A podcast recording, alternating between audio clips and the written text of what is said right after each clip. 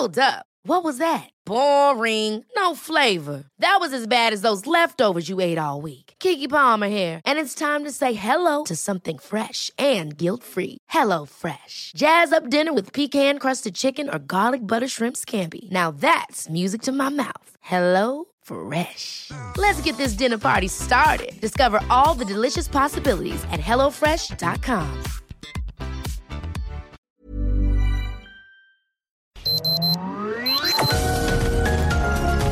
Heraldo Media Group presenta Sergio Sarmiento y Lupita Juárez. Información veraz y oportuna con un toque personal y humano. Por El Heraldo Radio, donde la H suena y ahora también se escucha.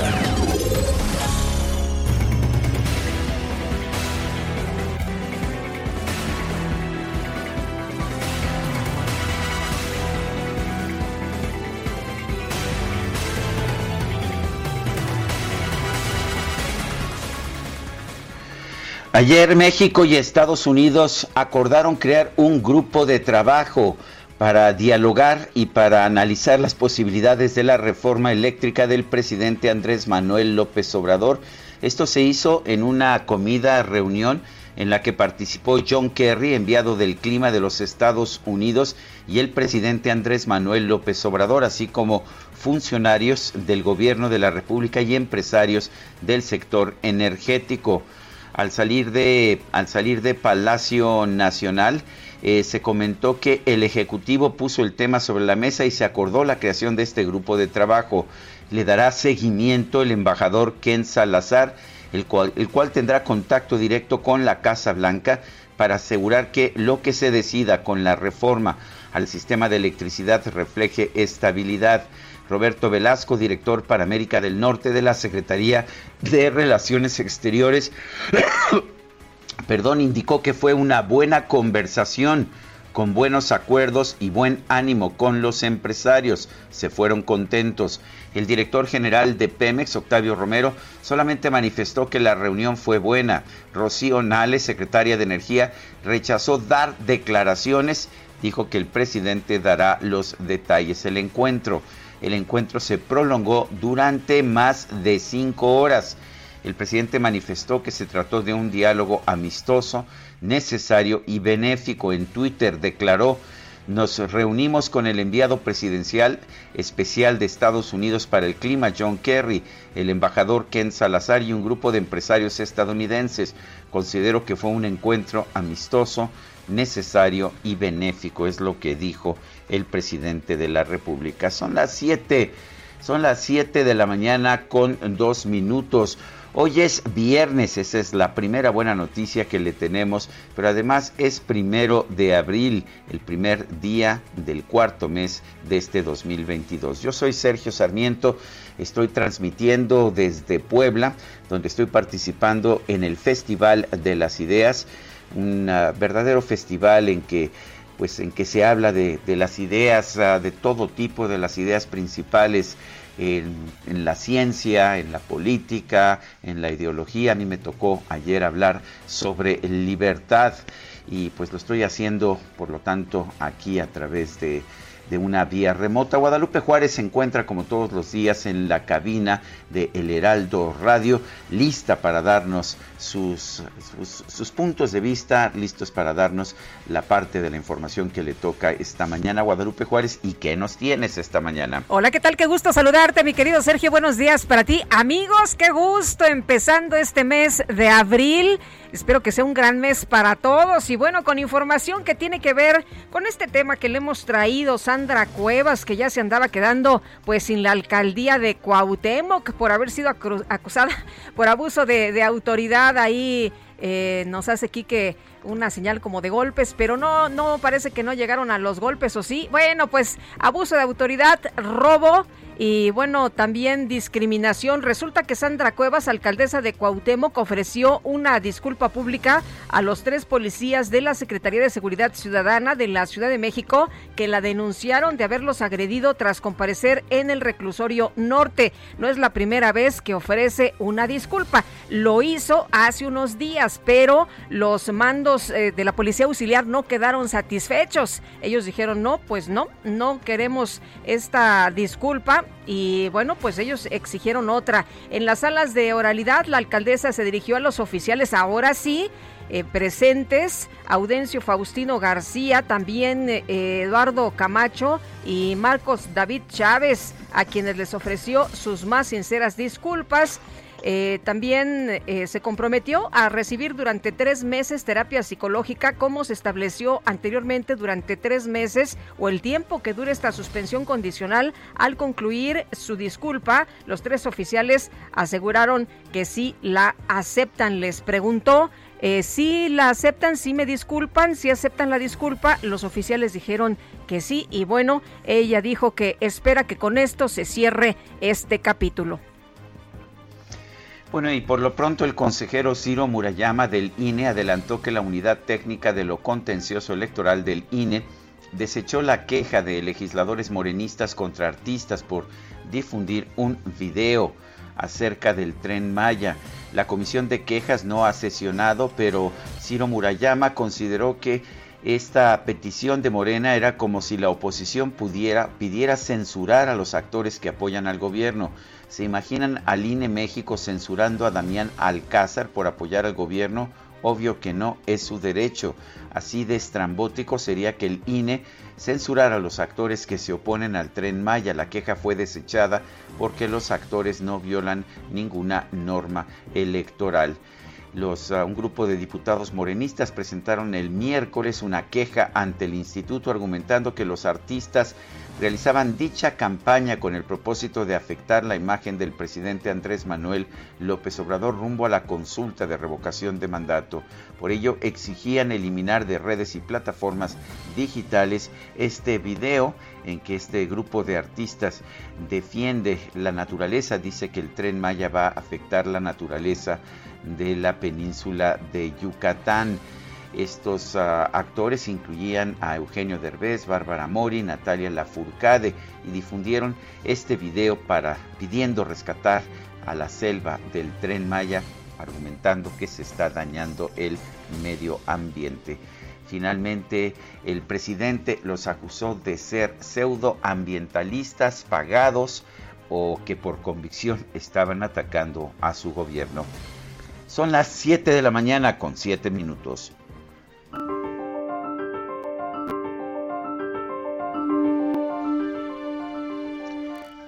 Y vamos a la frase del día. Así me volví más rebelde, más guerrera. Eufrosina Cruz.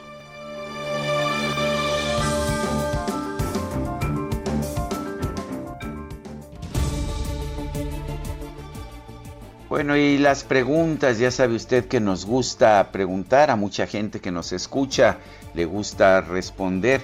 Ayer ah, pregunté en mi cuenta personal de Twitter, arroba Sergio Sarmiento, lo siguiente.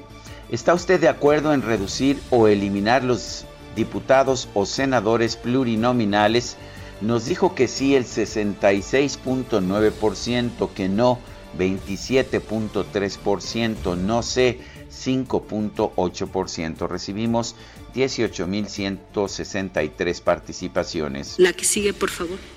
Claro que sí, ya estaba yo esperando. Pensé que Kiki andaba medio dormido, pero no, ¿verdad? Está bien despiertito esta mañana. La pregunta de hoy es la siguiente. Ya lo escuché graznar, claro que sí. ¿Piensa usted que los medios tienen una campaña contra la 4T?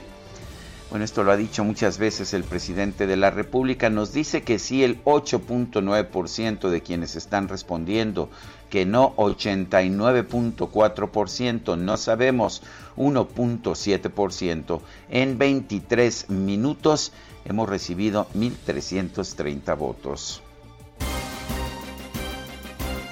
Las destacadas del Heraldo de México.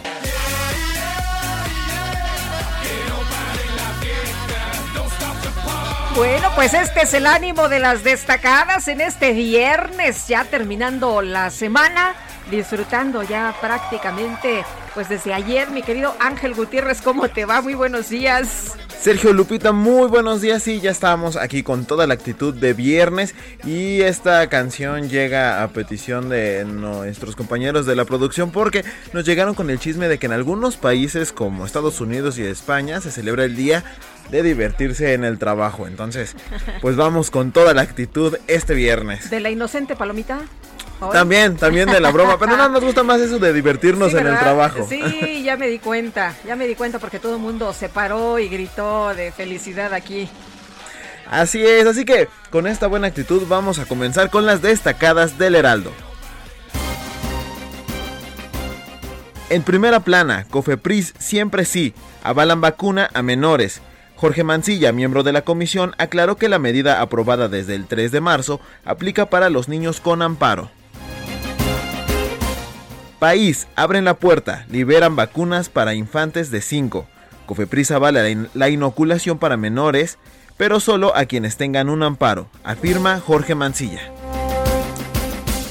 Ciudad de México, sin anclaje, caen 90% ingresos por bicis. Semovi solo ha recaudado 145 mil pesos por la emisión del permiso de circulación de bicicletas y monopatines en renta. Estados, Fenómeno climático. Pega ola de calor. Hay temperaturas por arriba de 40 grados en 14 entidades. Se mantendrán hasta el lunes. ¡Qué barbaridad! En mercados presentan precriterios 2023. Hacienda va a ajustar el PIB. Analistas. Orbe exigen rublos. Limitan pago de gas. Países hostiles serán afectados con plan ruso. Biden libera stocks de petróleo.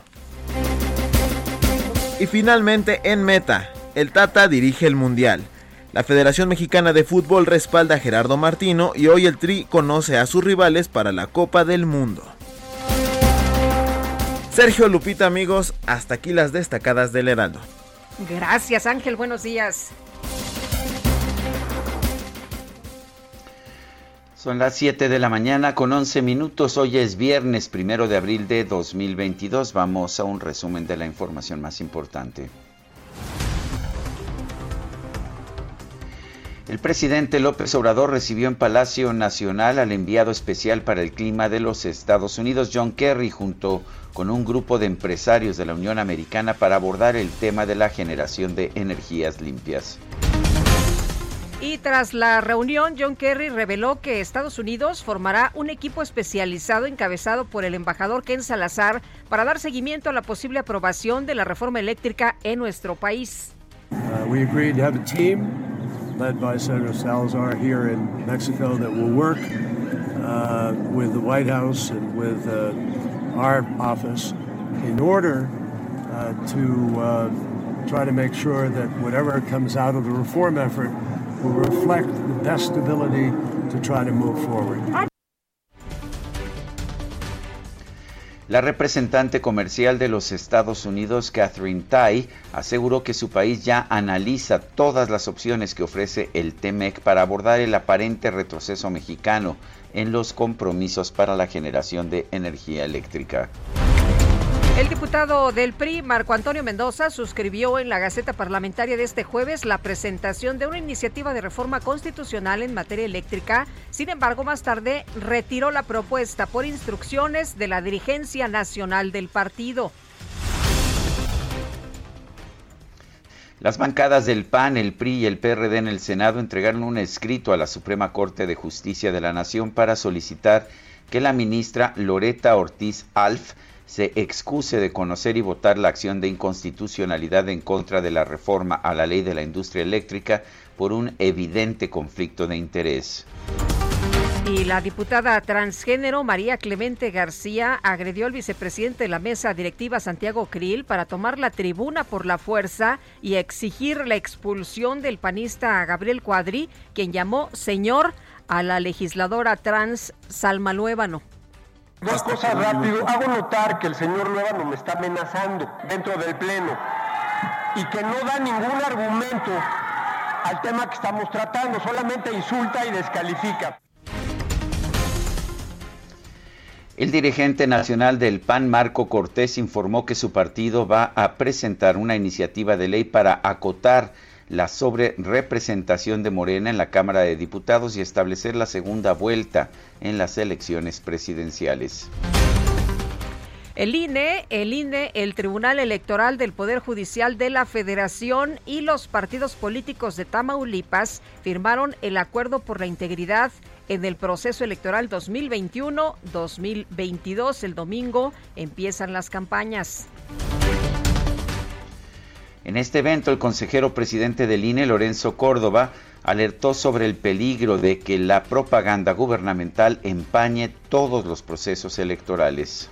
Ese es parte del arreglo constitucional sobre el que se ha fundado la transición democrática y es el que ha permitido, por cierto, que en los últimos ocho años sin la intromisión indebida de los poderes, de los poderes públicos en las elecciones, en las contiendas electorales, hoy hayamos, podamos decir que desde 2014, desde la vigencia del Sistema Nacional de Elecciones, este ha sido el periodo de mayor alternancia política de la historia. La bancada de Morena en la Cámara de Diputados presentó una queja ante el INE en contra de un grupo de figuras públicas como Eugenio Derbez, Natalia Lafourcade, Kate del Castillo y Rubén Albarrán, entre otros, por el lanzamiento de una campaña contra la construcción del tramo 5 del Tren Maya. Sin embargo, el consejero del INE, Ciro Murayama, señaló que la comisión de quejas que todavía no se ha reunido, ha decidido rechazar esta queja de la bancada de Morena.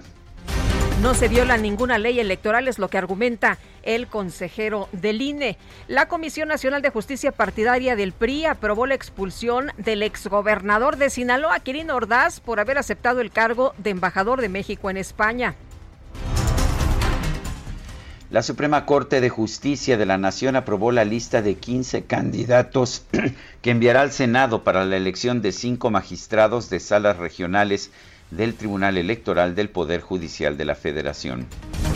Y la alcaldesa de Cuauhtémoc, Sandra Cuevas, ofreció una disculpa pública ante los policías capitalinos que denunciaron pues a la alcaldesa por robo, abuso de autoridad y discriminación, esto como parte del acuerdo reparatorio firmado entre ambas partes todos policías auxiliares de la Secretaría de Seguridad Ciudadana, que tengo a bien dirigirme a ustedes para ofrecerles mis más sinceras disculpas, así como absolutas disculpas y decirles que lo siento. La jefa de gobierno de la Ciudad de México, Claudia Sheinbaum, aseguró que el caso de la alcaldesa de Cuauhtémoc, Sandra Cuevas, concluyó con justicia para las víctimas. Finalmente, lo más importante, siempre lo he dicho en mi caso, es estar del lado de la justicia y del lado de las víctimas. Cuando uno hace eso nunca se va a equivocar. Y en este caso, pues hubo justicia para las víctimas de acuerdo con las propias víctimas. Bueno, y por otro lado, Sheinbaum informó que las autoridades capitalinas sostuvieron un diálogo con representantes de la Fuerza Amplia de Transportistas, quienes exigen un aumento a la tarifa de microbuses y vagonetas. En el caso del transporte concesionado, no se ha subido la tarifa desde que entramos al gobierno, es decir, desde finales del 2018 y estamos en pláticas con los transportistas. Obviamente nuestro interés es que pueda seguir trabajando el transporte y que al mismo tiempo no se dañe la economía popular. Entonces vamos a seguir en estas pláticas, ellos piden un incremento muy muy alto de las tarifas que pues no podría ser dado que afectaría la economía pero se va a seguir dialogando por parte de la Secretaría de Movilidad. Ellos llegan hasta pedir cinco pesos de incremento, entonces pues obviamente eso no podría ser. Este jueves fue detenido el exsecretario de Finanzas del PRI, Roberto Zamorano, por su presunta participación en la red de trata de personas que encabezaba el líder del PRI capitalino, Cuauhtémoc Gutiérrez de la Torre. En Chihuahua fue hallado sin vida Aldo Mauricio Loya Morales, un militante de Morena que en 2019 entregó al presidente López Obrador una serie de denuncias en contra de distintos funcionarios públicos. El gobernador de Nuevo León, Samuel García, informó que en su reunión con el presidente López Obrador acordaron atender distintos proyectos relacionados con el abasto de agua, la movilidad y la seguridad.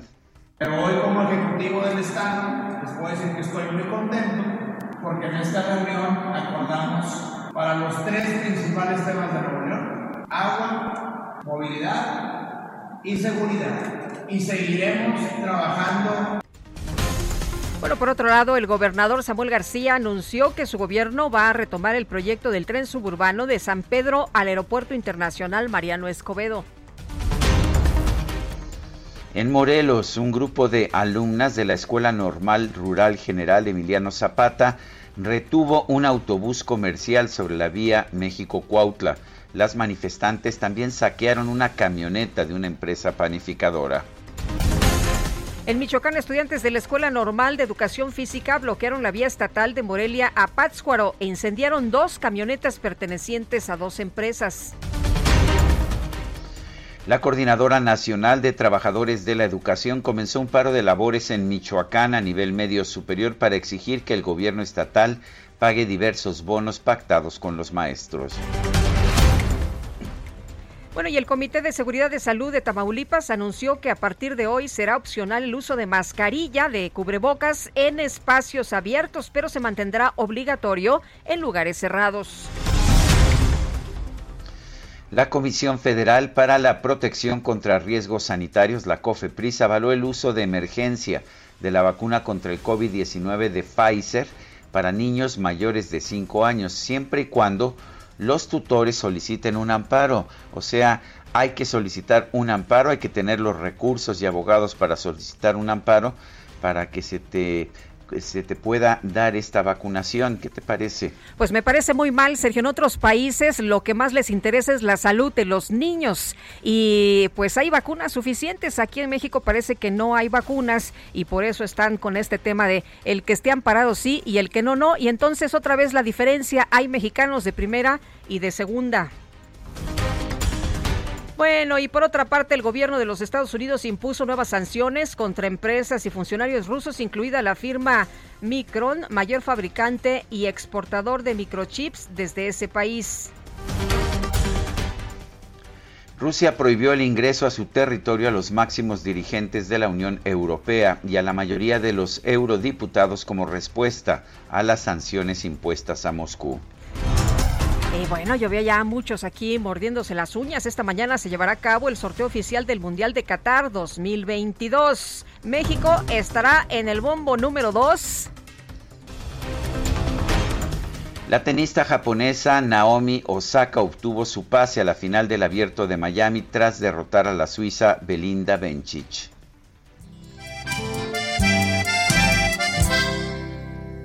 Tú que me dejabas yo que te esperaba, yo que tontamente siempre te era fiel. Desgraciadamente, hoy fue diferente, me topé con alguien, creo que sin querer. Tres veces te engañé Tres veces te engañé, tres veces te engañé. Eso sí duele, Guadalupe, tres veces. Pero la primera por coraje. La segunda por capricho. Y la tercera, pues ahora sí que, ¿Eh? pues ya ni modo, por placer. Paquita, la del barrio, Francisca Viveros Barradas, quien nació en Alto Lucero, Veracruz, el 2 de abril de 1947. No sé si nos vayan a invitar a su fiesta, supongo que será mañana sábado, que es el mero 2 de abril, pero nosotros por lo, por lo pronto la empezamos a festejar desde hoy, ¿te parece? Me parece muy bien, me gusta la idea de festejar a Paquita, la del barrio. Alguna vez la vi allí en su restaurante de la colonia eh, Guerrero. Y no sabes, qué sensacional, muy, muy bueno su espectáculo. Bueno, yo, se me hace que Javier Ruiz ya también está cantando las de Paquita, la del barrio, allá anda en el Zócalo Capitalino. Javier, ¿qué tal? Muy buenos días. Así es, Lupita, ¿qué tal? Excelente mañana. Y qué mejor lugar que en el Zócalo de la ciudad, donde estamos, pues, aquí justamente animando y mencionar, Lupita, que han llegado hasta ese punto al menos 300 integrantes del Partido de la Revolución Democrática del PRD a manifestarse a las afueras del Palacio Nacional. Están exigiendo principalmente la liberación de presos eh, políticos. Por la mañana, pues proyectaron esta leyenda de liberación de presos políticos justamente en la entrada del Palacio Nacional. ya en estos momentos poco a poco comienzan a retirarse, sin embargo, todavía tenemos a la circulación del primer cuadro de la capital, así que hay que tomar en cuenta los cortes del, del sobre 20 de noviembre, llegando a Venustiano Carranza, utilizar como alternativa el eje central Lázaro Cárdenas, mientras ya comienzan a, retirarse este grupo de manifestantes, no está de más utilizar esta alternativa. De momento, Lupita Sergio, el reporte que tenemos. Gracias, Javier. Hasta luego, buenos días. Buenos días. Son las 7 con 24 minutos. Guadalupe Juárez y Sergio Estamos en el Heraldo Radio. Regresamos en un momento más. Después de esas tres veces, y después de esas tres veces, no quiero volverte a ver.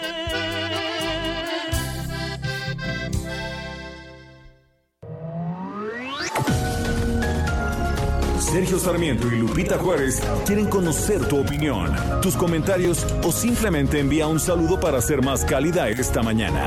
Envía tus mensajes al WhatsApp 5520 109647.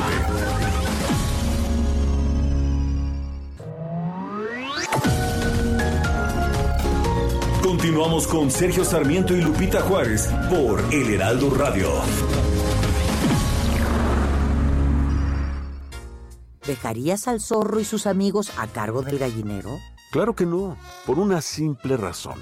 Se comerían las gallinas. Si sabemos que el consumo de comida chatarra, refrescos, tabaco y alcohol son la principal causa de enfermedad y muerte en México, ¿por qué dejamos que aquellos diputados, senadores, funcionarios y jueces, amigos de los zorros, diseñen políticas, aprueben leyes y resuelvan juicios que obviamente protegen sus intereses dañando nuestra salud? Fuera del gobierno, el zorro y sus amigos. El poder del consumidor.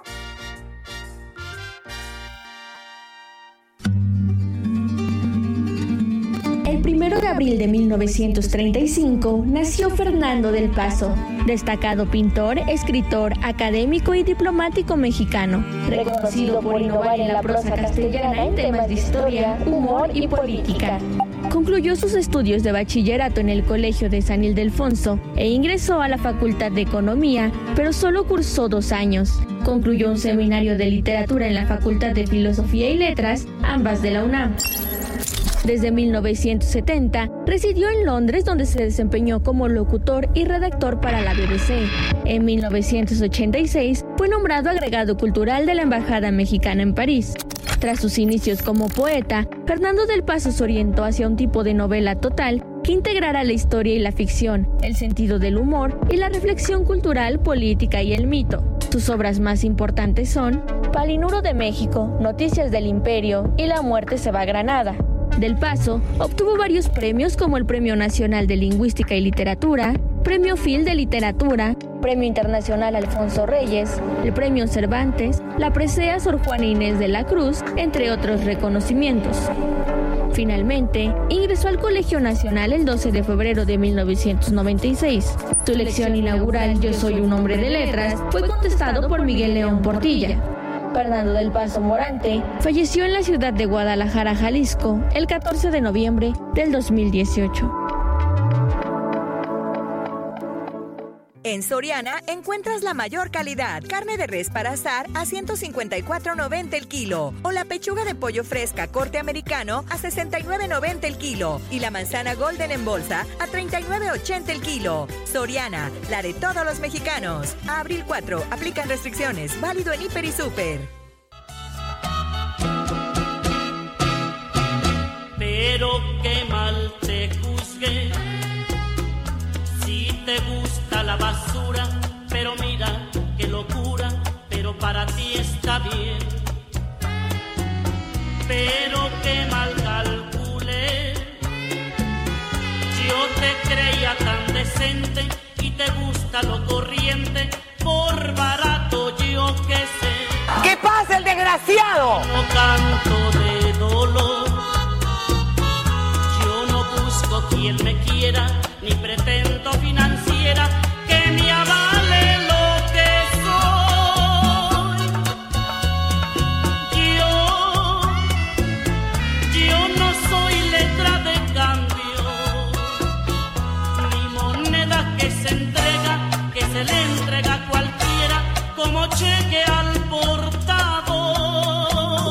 es de esas que duelen. Yo no soy letra de cambio ni moneda que se entrega a cualquiera como cheque al portador. ¿Cómo ves, Guadalupe? Ay, pues me gusta, me gusta esta de Marielena Valdelamar, esta compositora que interpreta Cheque en Blanco, Paquita, la del barrio. ¿Y con qué, con qué emoción la interpreta? Oye, este, y, y cuenta Valdelamar que pues un hombre le dijo que, que, no era casado, que la quería para algo serio. Y en una reunión, pues se encuentra que el señor llega con otra señora.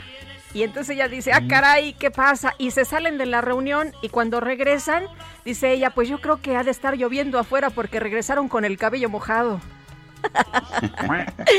bueno, total que dice que se la guarda seis meses y en una reunión con empresarios y con el presidente López Mateos, pues le canta, le canta al susodicho esta canción.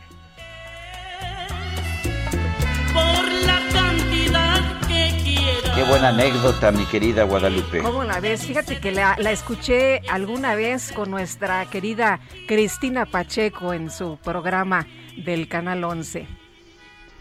Muy bien, pues uh, Vamos a los mensajes de nuestro Vamos público. Vamos a los mensajes y le mando un abrazo con mucho cariño a Cristina Pacheco que nos escucha. Y por yo cierto. también, por supuesto. Gran mujer, gran escritora, sí. gran periodista, narradora. Bueno, que... ¿Qué tal eh, entrevistadora? Muy admirada. Sensacional. De, de primera, la mejor. Uh -huh. Así de sencillo, la mejor. Bueno, Amy Shejuano bueno, nos dice ese discursito de López sobre el control de precios, ya nos lo sabemos de antes. Si no funcionó entonces, menos va a funcionar ahora, sino todo lo contrario.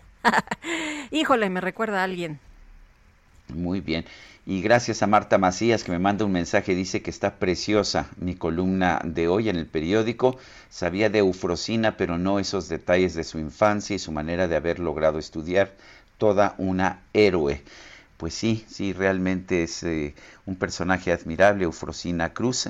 Escribo precisamente sobre ella el día de hoy. Hace unos días la entrevistamos, Guadalupe Juárez y yo, precisamente sobre su nuevo libro. Sueños de la Niña de la Montaña, que es un libro entrañable, Sergio, de una chiquita de 12 años que se enfrenta al mundo, que se enfrenta a la vida y se lo come y transforma su vida, transforma la vida de, de, sus padres, de su comunidad y de muchas mujeres en este país.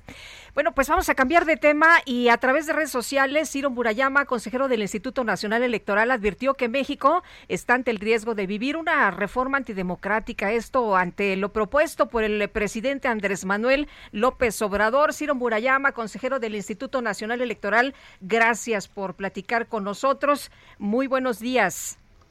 Hola Lupita, Sergio, qué gusto estar con ustedes una vez más. Gracias por la oportunidad. Buen día. Hoy estamos ante el riesgo de vivir una reforma antidemocrática, una reforma electoral regresiva. Pues me temo que sí.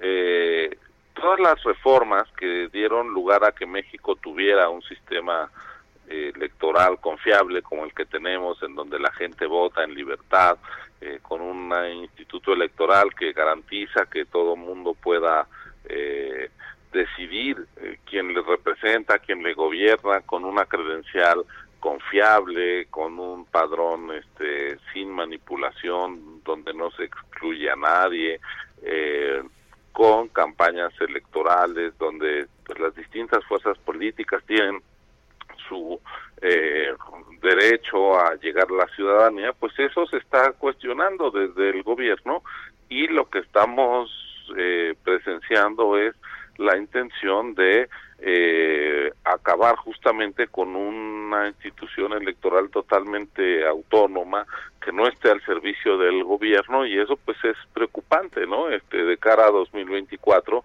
creo que eh, corremos el riesgo de perder un árbitro electoral que no esté al servicio del gobierno como ocurría en 1988 cuando desde la Secretaría de Gobernación se organizaban las elecciones y entonces pues mucho hemos construido, mucho hemos ganado en materia político electoral y hay que preservarlo. Eh, entre las medidas que se están planteando es la elección popular de los consejeros del INE y los magistrados del Tribunal Electoral. ¿Qué piensas de esa medida? Pues mira, este Sergio, es un disparate pensar que quienes somos árbitros tengamos que salir a hacer campaña para pedir el voto popular, es decir, a volvernos los actores políticos. ¿Y quién puede hacer una campaña a nivel nacional? El único cargo de elección eh, nacional eh, es la presidencia de la República. Imaginemos que alguien que va a organizar los comicios tenga que salir a pedir el voto de la ciudadanía en todo el país, eh, hacer campaña, a, pues bueno, ¿qué, ¿qué estructuras pueden hacer eso? Solo los partidos políticos, es decir, sería una manera de disfrazar la captura del árbitro electoral por los actores políticos y en particular por el partido más votado, es decir, eh, los consejeros electorales serían una especie de eh, diputados o senadores, incluso más, ¿no? Porque solo la presidencia es electa por el voto de todo el mundo, es decir, seríamos, eh, serían quienes participaran en eso actores políticos eh, disfrazados de árbitros. Es una manera de capturar a la autoridad electoral de entregársela a, los partidos políticos, en particular al partido del gobierno, eh, es una forma de entrar por la puerta de atrás para volver a tener el control de la autoridad electoral como pasaba en 1988. Yo creo que es una idea eh, muy distorsionada de lo que debe ser el arbitraje electoral. Eh, ¿Cómo ves esta propuesta de eliminar a los plurinominales? Mira, es la forma de acabar con el derecho a la eh, representación de las minorías, porque generalmente en un distrito electoral el candidato ganador tiene entre 35 y 40% de los votos. Eso quiere decir que el 60, 65% de los votantes, o sea, la mayoría, eh, sufraga por opciones alternativas y bueno, pues como no sus candidatos no son los más votados, la forma que tienen la, la, la, diversidad política de estar representados es a través de los plurinominales. Si los quitamos, solo tendríamos la representación de quien gana un distrito con el 35-40% de los votos, es decir, la mayoría de la ciudadanía no estaría representada en la Cámara. Es una idea de hacerse del control de la representación, anulando el pluralismo y la diversidad de nuestra sociedad. Entonces, pues es una eh, propuesta de inspiración autoritaria. Hay quien dice que toda esta, todo este proceso de la consulta de revocación de mandato es una estrategia para debilitar al INE. ¿Así, así lo ves tú, Ciro? Pues así lo estamos viviendo. Este, desde que se eh, inició el, este proceso hemos tenido firmas falsas, casi 18 mil firmas de, de personas que ya habían fallecido, que nos trataron de presentar como apoyos eh, a la revocación. Hemos emitido en lo que va desde el 4 de febrero a la fecha ya 19 eh, medidas cautelares para intentar que el gobierno deje de estar manipulando, interviniendo, este, los gobernadores, el propio presidente de la República, senadores, en este ejercicio que es propiamente ciudadano. Y ya sabemos, nos eh, recortaron el presupuesto para no para dificultarnos instalar el número suficiente de casillas y ahora nos están acusando justamente de no instalar todas las casillas que nosotros queríamos instalar entonces pues es una especie de trampa contra el INE para promover esta reforma electoral que ya anunciaba el presidente en el cual al INE se le acusa de no cumplir con sus responsabilidades constitucionales y es eh, pues una estrategia para minar una autoridad electoral independiente. Ciro, por otra parte, diputados de Morena denunciaron ante el INDE a varios eh, artistas que impulsan la campaña Sélvame del Tren. Eh, ustedes dicen que no se viola ninguna norma electoral, pero pues eh, Morena siempre dice que ustedes actúan con favoritismos. ¿Cómo actuaron? ¿Cómo determinaron que no se viola ninguna norma electoral? Pues es que que una persona se oponga a, a una obra eh, como el Tren Maya, pues no es materia electoral. Este, eh, realmente es un despropósito de los legisladores de Morena eh, pretender que nosotros callemos las críticas de cualquier persona este contra alguna acción del gobierno así como eh, Damián Alcázar es un actor que está apoyando al gobierno y nosotros no lo vamos a censurar por apoyar al gobierno porque pues, está en su derecho de decir lo que quiera pues a Eugenio Derbez a Natalia Lafourcade ¿por qué los vamos a callar? porque se opongan a que el tren pase por una por, reservas ecológicas o que dañe el medio ambiente. Es una pretensión muy eh, disparatada que el INE se vuelva el censor de la opinión de la gente respecto al a, la acción del gobierno, así como hay quien lo puede apoyar, pues hay quien lo puede criticar y el INE pues no es eh, quien eh, eh, anula la libertad de expresión. ¿no? Muy bien, Ciro, muchas gracias por platicar con nosotros esta mañana. Muy buenos días. Gracias a ustedes, que les vaya muy bien. Hasta luego, Ciro Murayama, consejero del Instituto Nacional Electoral. 7 con 45. Estufa de 30 pulgadas color plata y M a 4.990. O licuadora clásica Oster 75 aniversario de tres velocidades con vaso de vidrio a 999 pesos. Y pantalla Sharp 4K UHD de 70 pulgadas a 15.990. Soriana, la de todos los mexicanos. Abril 4, aplican restricciones. Válido en Hiper y Super.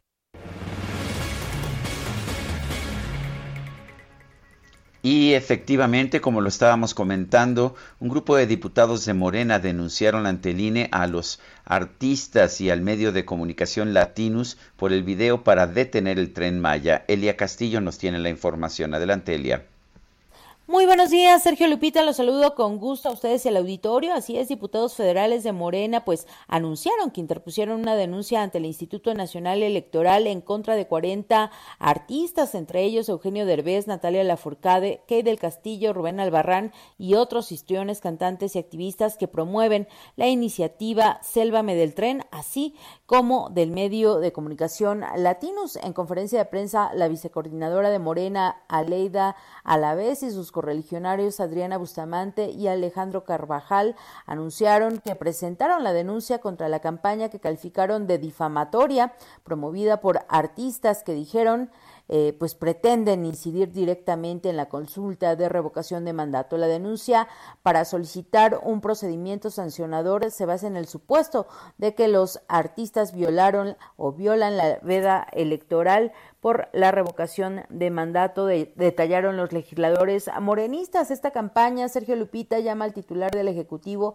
a que se frene la construcción del tramo 5 eh, del tren Maya que va de Tulum a Cancún debido al presunto daño ambiental que está provocando. Los legisladores detallaron que con este spot se viola el artículo 35 constitucional y el artículo y el artículo 33 de la Ley Federal de Revocación de Mandato, así como la convocatoria emitida por el INE en la materia. Recordemos que desde el pasado 4 de febrero eh, y hasta el próximo 10 de abril, cuando concluya la jornada de participación ciudadana, bueno, pues está prohibida la propaganda gubernamental y también hacer difusión de la consulta de revocación de mandato, toda vez que el INE es la única, el, el único facultado para poder promover esta consulta. Sin embargo, Uy, se nos cortó la comunicación. Bueno, Gracias pues, a, Elia. Elia Castillo, sí, efectivamente. Adelante, Lupita. Pues seguimos con el tema. Vamos a platicar con Alejandro Carvajal, diputado federal de Morena. Y diputado, cuéntenos, pues eh, presentaron esta denuncia ante el Instituto Nacional Electoral por la campaña Sélvame del tren. Sin embargo, ya dio el Instituto Nacional Electoral su respuesta. La queja fue desechada porque los actores, dice el INE, no violan ninguna norma electoral. Eh, ¿Cómo ve usted esta respuesta del instituto? Bueno, de entrada pues vamos a, recurrirla, eh, pero sí quiero comentar que pues hay una campaña abierta y eso de entrada es prohibitivo en la época de veda electoral. No es una campaña cualquiera, es una articulación de, documentales hecho por influencers influencer que tienen capacidad eh, para llegar a millones de personas, lo que viola eh, totalmente la, la veda y algunos me preguntaban qué tiene que ver el tren Maya con la revocación de mandato. Quiero decirles que en época de veda no se puede utilizar recursos para promocionar a favor o en contra temas públicos, es decir, como obras o como temas de políticas públicas. Y sin lugar a duda, la elaboración de videos y propaganda en una campaña que ellos mismos se autonombran como Sálvame Tren o Sélvame Tren, lógicamente está utilizando recursos eh, no públicos, pero sí privados, lo que también establece como pues eh, prohibitiva la Constitución y la Ley Federal de Revocación de Mandato. Se gastan muchos millones en hacer esos videos. lógicamente esto está está está prohibido. y habría que, diputado, habría habría que censurar también el, el documental de Pigmenio Ibarra sobre el aeropuerto Felipe Ángeles o ese sí estaría bien. No, bueno, habría que en este caso, ¿no? Y en el caso que, nos ocupa, pues, y, si bien es cierto, todos los ciudadanos podemos tener pues la libertad de expresarnos respecto a asuntos públicos, en, temas de, de, propaganda eh, privada también hay restricciones en épocas de veda electoral. Recordemos lo que pasó en el 2006, eh, cuando hubo una campaña negativa o negra en contra de, del actual mandatario, eh, con millones de, pesos, sin que pues, nadie pudiese, podríamos decir,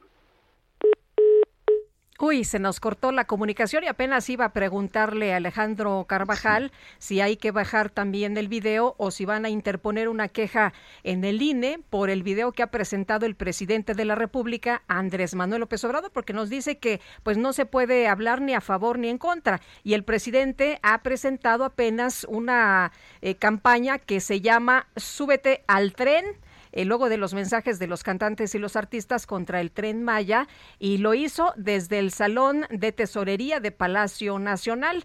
Eh, presumió el presidente que se cumple con todos los permisos y la mayoría apoya el tren y bueno, se proyectó este video en donde ejidatarios y pobladores del sureste destacan los beneficios eh, para la región, el desarrollo también para la región y bueno, pues eh, además de la protección al medio ambiente, deberíamos de preguntarle.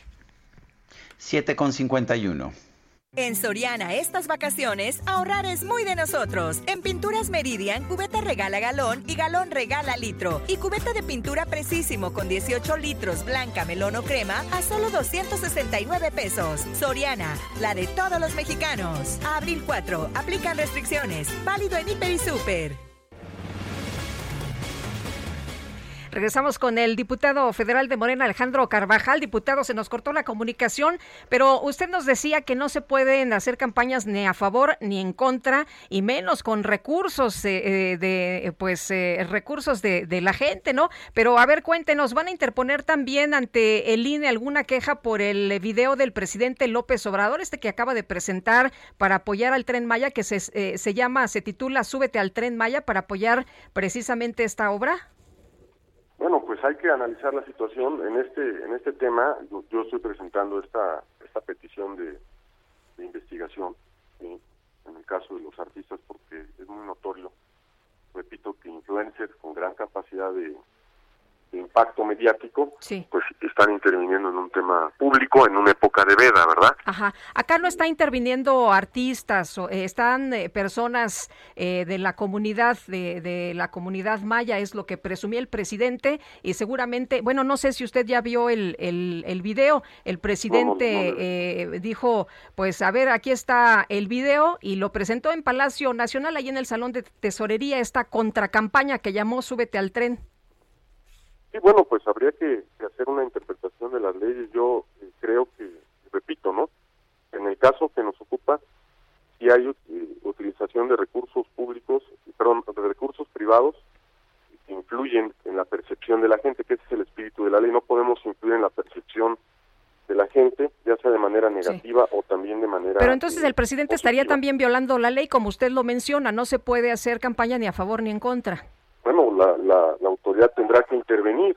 Sí, en este caso nosotros estamos solicitando que se intervenga en el, en el tema de, de los artistas, de Eugenio Derbez y otros, ¿sí? Ajá, y sería lo mismo para las... Yo analizaré el otro tema, ¿verdad? Adelante. Sí, ¿sería lo mismo para las personas de la comunidad? ¿Tendrían alguna responsabilidad? Eh, hablando del otro caso, del, caso oficialista. del presidente, sí. Bueno, habría que analizar el, tema. No he visto el, el, video, la verdad. Creo que apenas salió, ¿verdad? Sí, lo acaba de publicar. Sí, entonces, eh, pero en este en este caso yo creo que tenemos que ir al fondo, ¿no? Muy bien. yo yo considero que, que sí debió de, admitirse esta esta suspensión de esta propaganda en las plataformas pues, digitales y estamos estamos presentando y vamos a darle seguimiento a este recurso. Muy bien, pues diputado, le agradecemos mucho que platique con nosotros sobre el tema esta mañana. Yo, yo agradezco más y a su auditorio también por escucharnos. Hasta luego. 7 con 54, vamos a una pausa y regresamos.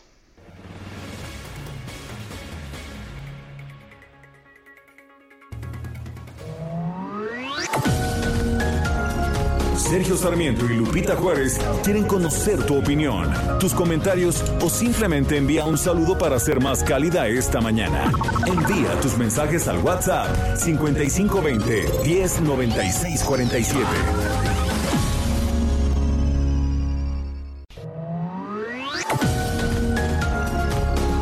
Continuamos con Sergio Sarmiento y Lupita Juárez por El Heraldo Radio. Joven, de esas penas pasé tantas, traidores que me engañaron y una rata de dos patas. Solo hazme caso, mijita, y aplica bien mi consejo. La ley del ojo por ojo hay que usar con esos viejos. Al que me engañe, lo engaño. Al que me pegue, le pego. Al que me engañe, me engañe. Al que, le, al que me pegue, le pego. ¿Cómo ves el consejo? Aquí Paquita la del barrio acompañada por Ana Bárbara. Bueno, pues ya la conoces. La conozco muy bien y además, pues, ¿por qué no? ¿Cómo de que él sí y yo no? ¿Me estás oyendo, inútil? Ay, ay, ay. Pues ahí está. En resumen, eh, disfrutando, disfrutando a Paquita, la del barrio. Oye, nos dice, nos dicen nuestros amigos del auditorio que están pues eh, disfrutando, disfrutando esta mañana la música. Bueno, vámonos a los mensajes. Silvia Matías de Santo Tomás en el Estado de México nos dice, los escucho hoy desde Toluca. Estamos leyendo el libro de Eufrosina Cruz. Nos está gustando mucho. Gracias por la recomendación. Les envío un fuerte abrazo con mucho cariño. Otro para usted, doña Silvia, y nos da mucho gusto que esté leyendo Sueños de la Niña de la Montaña el señor Hurtado, eso de que el diputado de Morena no ha visto el video de Súbete al tren Maya es un insulto a la inteligencia de nosotros, la audiencia de su noticiero este que promueve el presidente y que presentó ahí en Palacio Nacional. Bueno, nos eh, dice otra persona, muy buenos días, López Destructor Total. Bueno, pues ahí está, ahí están sus mensajes y les agradecemos mucho que los compartan con nosotros. Son las ocho con dos minutos. El pronóstico del tiempo. Sergio Sarmiento y Lupita Juárez. Mónica Jiménez, meteoróloga del Servicio Meteorológico Nacional de la Conagua. ¿Cómo ves este calorón que hemos estado viviendo? ¿Así va a estar en las próximas horas o cómo nos va a tratar el clima? Cuéntanos. Sergio Lupita, Victorio, gusto en saludarlos. Así es, Lupita. Tenemos temperaturas cálidas en la mayor parte del país, pero iniciamos eh, mencionándoles que el frente número 39 se debilita en el norte del Golfo de México y dejará de afectar al país al final del día. Ocasionará lluvias y chubascos dispersos en zonas de Tamaulipas y Nuevo León, la corriente en chorro subtropical y la aproximación de un nuevo frente frío a la frontera norte de México generará eh, fuertes rachas de viento de unos 50 a 70 kilómetros por hora con tolvaneras en Chihuahua, Coahuila y Nuevo León. Por otra parte, canales de baja presión sobre el sureste de la República Mexicana y en la península de Yucatán, junto con la entrada de humedad del Caribe y del Golfo de México, provocarán lluvias con intervalos de chubascos que podrán acompañarse de descargas eléctricas principalmente para los estados de Oaxaca, Chiapas, Campeche, Yucatán y Quintana Roo, y continuará también el evento de surada con rachas de hasta 60 kilómetros por hora en los estados de la península de Yucatán. Finalmente, la onda de calor mantendrá el ambiente vespertino seco además de, de, ambiente también caluroso, muy caluroso en gran parte del territorio nacional. Sergio Lupito Vitorio, esto continuará el fin de semana, por lo que pueden organizar una escapada en las playas tanto del Pacífico como del Golfo de México, que estarán en excelentes condiciones de cielo y temperatura. Los que quieran quedarse en casa, es muy buen tiempo para impermeabilizar y prepararse poco a poco para la próxima temporada de lluvias, particularmente para el Valle de México dominará el cielo despejado, el resto de la mañana será de temperaturas agradables, serán templadas, siendo una temperatura máxima de 29 a 31 grados Celsius para esta tarde y una mínima para amanecer mañana sábado entre los 13 a los 15 grados Celsius. Y el viento será del sur-suroeste de 10 a 20 kilómetros por hora con rachas que pueden alcanzar los 40 kilómetros por hora. Sergio Lupito Victorio, esta es la previsión del tiempo desde el Servicio Meteorológico Nacional de la CONAGUA. Que tengan todos muy excelente fin de semana. Igualmente, oye, y no nos son saques, Mónica. Y bueno, ya decidimos, ¿eh? En lugar de impermeabilizar, te tomamos la palabra y nos vamos a la playa. Así es, estará todo muy bonito, el país está en muy excelentes condiciones de cielo, incluso en los eh, los pueblos mágicos cercanos aquí a la ciudad que están a unas o entre una, dos, tres horas de la ciudad, estarán en muy buen eh, tiempo, obviamente con bloqueador, pues sombrilla o gorras para evitar problemas de quemaduras en la piel y tratarse también Lupita, eso es necesario, equiparse, no salirse así, de, este, vamos a la, a la buena de Dios, siempre se, este, hay que prevenirse, la prevención es la mejor herramienta que todos tenemos para todo. Muy bien, muy bien, pues tomamos nota, Mónica, muchas gracias, muy buenos días. Con mucho gusto. Hasta, luego. La Secretaría de Gobernación comenzó una cruzada nacional para prevenir y erradicar el abuso sexual y la violación infantil y adolescente. París, Alejandro Salazar nos tiene el reporte. Adelante, París. Buenos días, Sergio Lupita. Para evitar que se normalice cualquier práctica o discurso de violencias hacia las mujeres, la Secretaría de Gobernación comenzó una cruzada nacional para prevenir, combatir, denunciar y erradicar el abuso sexual y la violación infantil y adolescente. La Comisión Nacional para Prevenir y Erradicar la Violencia contra las Mujeres de la Secretaría de Gobernación reconoció la importancia de creer en las niñas, adolescentes y mujeres que denuncian, sin importar el tiempo en que haya pasado o quién sea el agresor. La cruzada se suma al resto de estrategias y programas que comprenden la Política Nacional de Prevención, Atención, Sanción y Erradicación de la Violencia contra las Mujeres. La CONAVIM reprobó las declaraciones hechas por el productor Luis Sellano Macedo, quien fue señalado de abusar desde su posición de poder para mantener una relación sexoafectiva con una menor de edad. Cifras oficiales revelan que durante enero y febrero de 2022 se han registrado 19 feminicidios y 25 homicidios dolosos de niñas y adolescentes en México, así como 518 víctimas de lesiones dolosas y 38 por trata de personas. Sergio Lupita, es la información. Gracias, Paris, por este reporte. Buenos días, señores pendientes. Bueno, nos siguen preguntando el nombre del libro de Eufrosina Cruz, se llama Los sueños de la niña de la montaña y bueno, en este viernes de lectura pues se lo volvemos a, recomendar. Vámonos con Iván Saldaña, el presidente Andrés Manuel López Obrador envió a la Cámara de Diputados una iniciativa de reforma para crear el Centro Nacional de Identificación Humana. Iván, ¿qué tal? Muy buenos días. ¿Cómo están, Sergio Lupita, amigos del auditorio? El presidente Andrés Manuel López Obrador envió este jueves a la Cámara de Diputados una iniciativa de reforma para crear el Centro Nacional de Identificación Humana. El anuncio fue dado por el gobierno de la República en sus redes sociales donde señaló es compromiso y prioridad del gobierno de México la búsqueda e identificación de personas desaparecidas. La iniciativa va por reformar diversas disposiciones de la Ley General en materia de desaparición forzada de personas, desaparición cometida por particulares y del Sistema Nacional de Búsqueda de Personas. El Ejecutivo Federal expone que de obtener el aval del Congreso, se fortalecerá la Comisión Nacional de Búsquedas mediante la creación de un Centro Nacional de Identificación Humana a fin de avanzar en un modelo que brinde una búsqueda efectiva, certera y en su caso un trato digno de los cuerpos sin identificar. La iniciativa fue firmada por el presidente López Obrador y dirigida a la mesa directiva de la Cámara de Diputados, la cual deberá anunciar formalmente su recepción en sesión del Pleno y luego turnarla a comisiones para ser dictaminada y posteriormente ser sometida a discusión del Pleno de la Cámara. Sergio Lupita, la información esta mañana. Gracias, Iván. Muy buenos días. Y son las 8 con 8 minutos. Vámonos con el Químico Guerra. El Químico Guerra con Sergio Sarmiento y Lupita Juárez.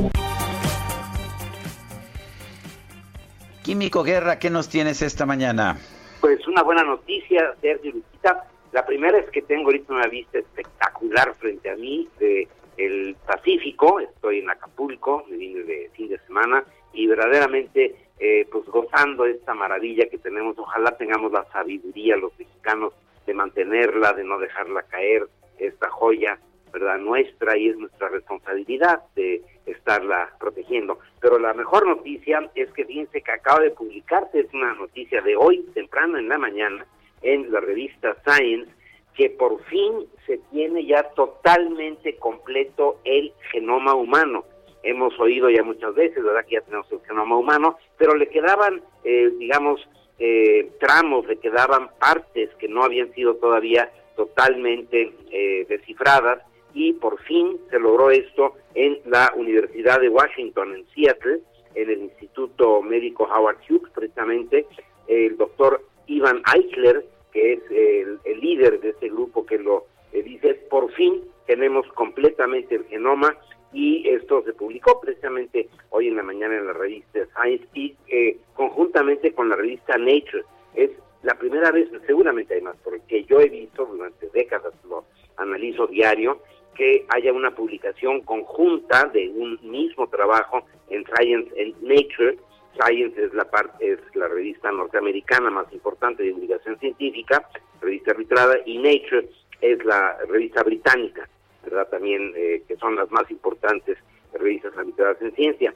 Este grupo internacional, del, eh, liderado por el doctor Eichler, usó una nueva tecnología de secuenciación de ADN para poder desatorar, digamos, desenredar eh, algunas partes del DNA que, este, que no se habían podido redactar, como quien dice, de unas de las versiones previas del genoma eh, por eh, eh, complicaciones que se tenían y que no había la técnica para hacerlo.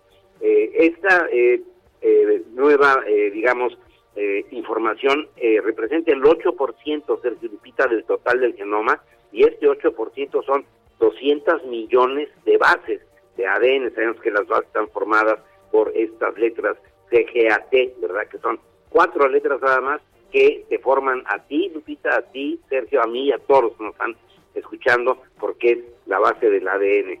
Y esto es eh, representaría un capítulo completo en el libro del genoma, el libro del genoma humano, y esto pues nos da muchísimas eh, informaciones. Eh, no se pensaba que fuera tan importante, pero ahorita que lo están revisando, lo que descubrieron, digamos, lo que pudieron ya descifrar, encontraron una, por ejemplo, unos cromosomas que se llaman centrómeros, que es como la maquinaria responsable para poder eh, juntar unos cromosomas eh, con otros y dar como resultado lo que somos a final de cuentas, nuestra eh, herencia, nuestra forma genética de ser y que curiosamente de los pues prácticamente 7.900 millones de seres humanos que somos, no hay ninguno que sea repetido. Estos son estas combinaciones maravillosas de la genética. Quería comentárselos porque esto, bueno, nos abre desde luego nuevos conocimientos respecto a lo que somos, pero es un ejemplo de cómo con el uso de la razón, el tratar de encontrar realmente siempre cómo funciona la naturaleza, que es la esencia de la ciencia, que no debemos despreciarla porque luego pues cometemos errores que son muy muy costosos y muy dolorosos para la sociedad, de Lupita. Así que una buena noticia para todos los seres humanos en este sábado desde Acapulco. Les mando un gran, gran saludo. Muchas gracias, Químico. Buen fin de semana. Gracias. Es el Químico Guerra. Sí, de último momento se da a conocer un ataque de Ucrania en territorio ruso a un depósito de petróleo. El gobernador de la región de Volgorod de Rusia dijo que hubo un ataque con un par de helicópteros a un depósito de petróleo en su región en Volgorod y que esto pues generó incendios y que ha dejado dos personas lesionadas. Un vocero del Kremlin dijo que el incidente podría debilitar las negociaciones entre Rusia y eh, Ucrania que se están llevando a cabo este día. Ciertamente no es algo que se pueda considerar como que crea condiciones cómodas para la continuación de las negociaciones, es lo que dijo el portavoz del Kremlin, Dmitry Peskov. Bueno, y tenemos una estrella esta mañana aquí en el Heraldo, Sergio, y me da mucho gusto presentarle al doctor José Franco, investigador del Instituto de Astronomía de la UNAM. Doctor, qué gusto, un abrazo, buenos días. Muy buenos días, un abrazo de regreso, Guadalupe. Eh, muy buen día, Sergio. Eh, pues doctor, cuéntenos, ya se viene este horario de verano, concluye el domingo 30 de octubre. Y bueno, cuéntenos, cuéntenos en qué nos beneficia el horario de verano a los seres humanos. Bueno, el verano tiene la particularidad en el hemisferio norte, por supuesto, en este caso, eh, la particularidad de que los días son más largos y las noches más cortas durante el verano. Esto lo que implica es que tenemos muchísimas más horas de luz y el número de horas de luz adicionales que tenemos en el día pues depende de la latitud a la cual uno esté viviendo. En las zonas más al norte el, eh, el incremento en horas de luz es mayor y pues eh, se vuelve prácticamente imperceptible en el Ecuador. Eh, en las zonas eh, del Ecuador, el, la duración del día en invierno y en verano es básicamente la misma. De forma que cuando uno se va moviendo hacia el norte, pues al tener más horas de luz, la gente desde hace ya bastante, bastante tiempo, incluso más de un siglo, ha discutido la, los beneficios que podría haber si uno cambia de horario durante el verano para aprovechar después del trabajo la luz natural del sol y no consumir energía en cosas que requieran iluminación, qué sé yo, por ejemplo, los deportes, el comercio y actividades pues que requieran eh, iluminación. Eh, esto se ha debatido, se han, se han puesto sobre la mesa pros y cons y quizá el elemento que ha estado sobre la mesa de manera más fuerte ha sido la posible ventaja en consumo de energía si uno hace estos cambios. Eh, el primer el primer horario de verano, el primer cambio horario de verano se dio durante la Primera Guerra Mundial, en donde lo que se intentaba era ahorrar energía, ahorrar el consumo de, carbón, que era lo que lo que se estaba usando para producir energía en, eh, en, las ciudades, por ejemplo, y eh, pues a lo largo del tiempo, después de la Primera Guerra Mundial, desafortunadamente no se ha hecho de una forma eh, pues constante y, bien desarrollada, se ha tratado de medir cuál es la diferencia en consumo de energía entre eh, pues haciendo eh, el, el, cambio de horario de verano y cuando no se hace. desafortunadamente los resultados son resultados muy marginales, no pareciera haber una gran eh, un gran cambio, pero yo creo que lo, lo, lo menos eh, eh, o lo menos adecuado de estos ejercicios que se han hecho es que se han hecho de manera esporádica y en algunas regiones y no se ha hecho de manera de manera este constante y, y, con un protocolo adecuado. Aquí en México la CFE debía de haberlo hecho en los últimos años y yo creo que no tenemos en este momento por parte de la CFE eh, información sobre las ventajas o desventajas que puede haber en este cambio de horario de verano.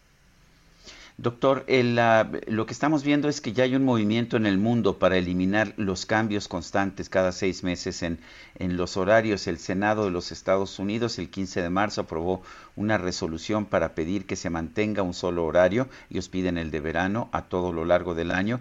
El Parlamento Europeo también tiene, de hecho, una legislación que que se iba a aplicar en 2021, pero no se aplicó para dejar también un solo horario. Y lo que dicen, entre otras cosas, es que hay indicaciones de que no hay ahorro de electricidad, sobre todo ahora que, eh, pues que ya la iluminación es una parte muy pequeña de, de la electricidad que utilizamos, pero que hay, hay problemas, hay eh, trastornos de conducta, hay ah, muchas dificultades cuando se hacen los cambios de horario. ¿Qué opina usted? Mira, el, el digamos el eh, el ahorro energético pues es muy marginal como como les dije y qué bueno que que ya se está poniendo sobre la mesa en las discusiones parlamentarias el tema de eh, tener un cambio en el comportamiento o una afectación en la vida de, los seres humanos, pues eh, no sé, no sé qué tan, qué tan bien evaluado esté, porque si tú tomas, por ejemplo, nuestro país, nuestro país tiene cuatro diferentes horarios. Eh, está el de Quintana Roo, el de el grueso del país que, que tiene una hora menos que el de Quintana Roo, luego está Sonora y Baja California Sur, que tienen aún una hora menos, y luego está el de Baja California.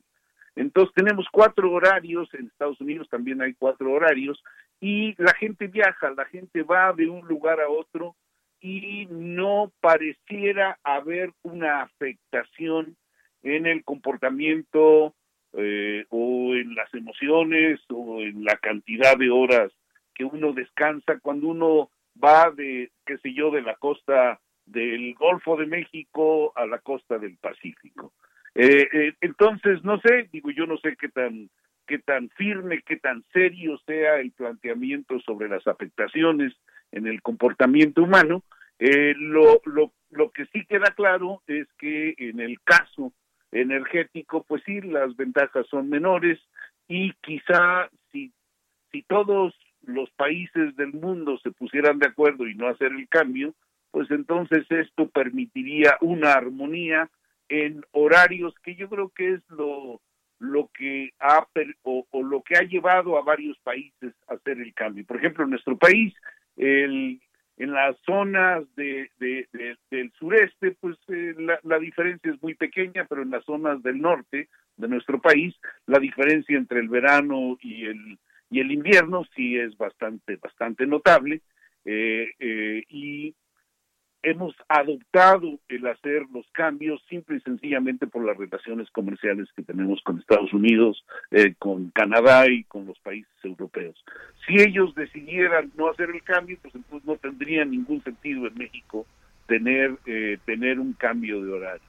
Pero bueno, yo creo que nuestro país se ha hecho simple y sencillamente para armonizar las relaciones entre los diferentes países del norte de América y con Europa.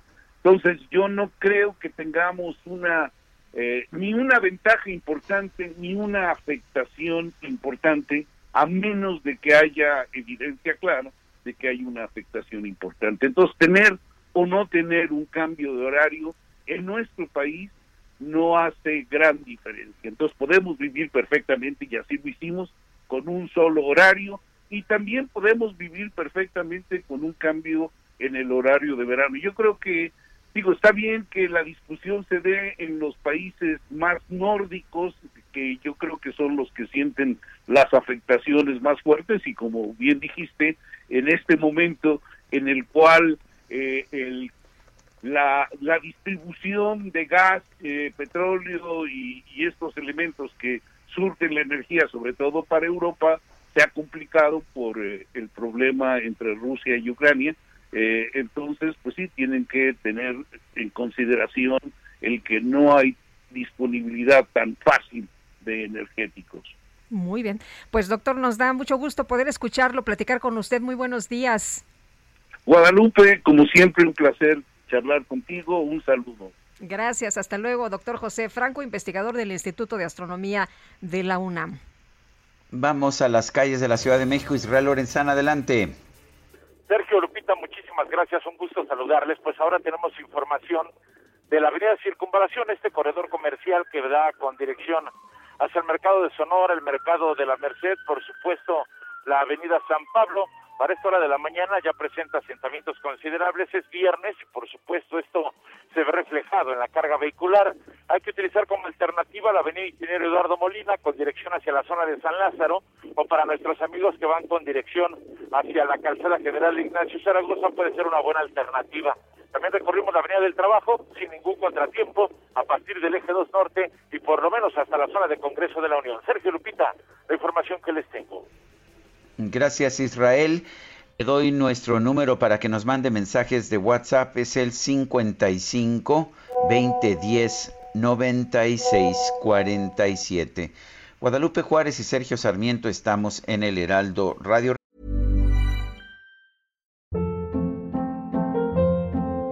Hold up. What was that? Boring. No flavor. That was as bad as those leftovers you ate all week. Kiki Palmer here, and it's time to say hello to something fresh and guilt-free. Hello Fresh. Jazz up dinner with pecan-crusted chicken or garlic butter shrimp scampi. Now that's music to my mouth. Hello Fresh. Let's get this dinner party started. Discover all the delicious possibilities at hellofresh.com. Regresamos en un momento más. no puedo. Yo cuando estaba más joven, de esas penas pasé tantas, traidores que me engañaron y una rata de dos patas. Te pasaste. Solo hazme caso, mijita, y aplica bien mi consejo la ley del ojo por ojo hay que usar con esos viejos. No voy a opinar. Que me engañe, lo engaño.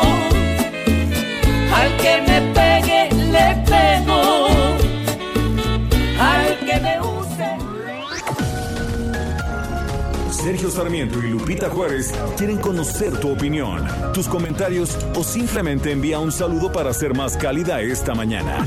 Envía tus mensajes al WhatsApp 5520 109647.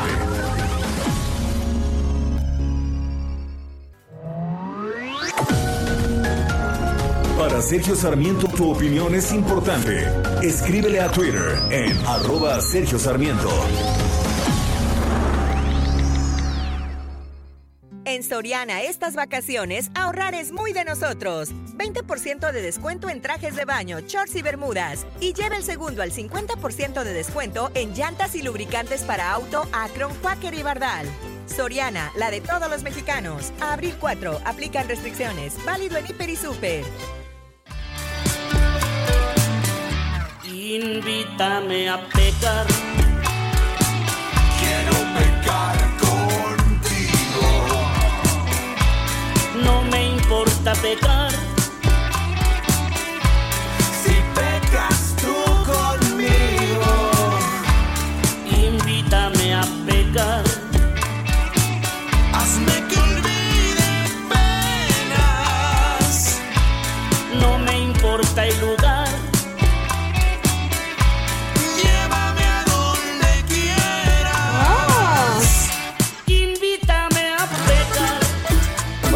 ¿Qué te puedo decir, Guadalupe? Tú escandalizada ayer por algunos comentarios que yo hice y ahora pues me pones esta de invítame a pecar. Ay, es que me encanta, me gusta mucho. Invítame a pecar, invítame o te invito. ¿Qué tal? Híjole, bueno, pues Y además, que conste.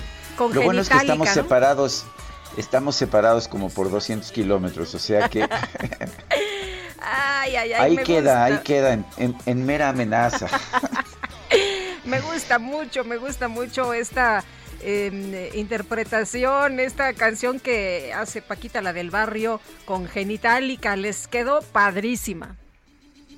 Invítame a pecar, que no puedo olvidar La noche que te vi me hiciste suspirar Invítame a un lugar de esos que son prohibidos Parece peligroso pero suena divertido ¿Qué te parece esta banda mexicana de rock con Paquita, la del barrio? Bueno, pues adelante, Lupita. Les quedó padre, ¿no? ¿No te gustó? Le- me gusta la versión, efectivamente. Bueno, vámonos, vámonos a, a continuar con la información.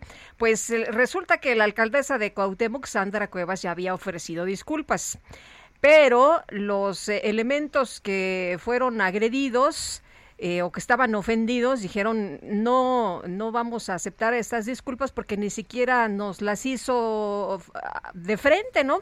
Y bueno, pues ya ofreció de nueva cuenta disculpas, ahora sí frente a los tres elementos de la Secretaría de Seguridad Ciudadana de la Ciudad de México que pues denunciaban denunciaban eh, varios eh, delitos cometidos por la alcaldesa Carlos Navarro cuéntanos buenos días Buenos días, Sergio Lupita. Les saludo con gusto a ustedes y al auditorio y les comento que la alcaldesa de Cuauhtémoc, Sandra Cuevas, ofreció disculpas a los policías de la Ciudad de México, quienes fueron agredidos por ella hace una semana.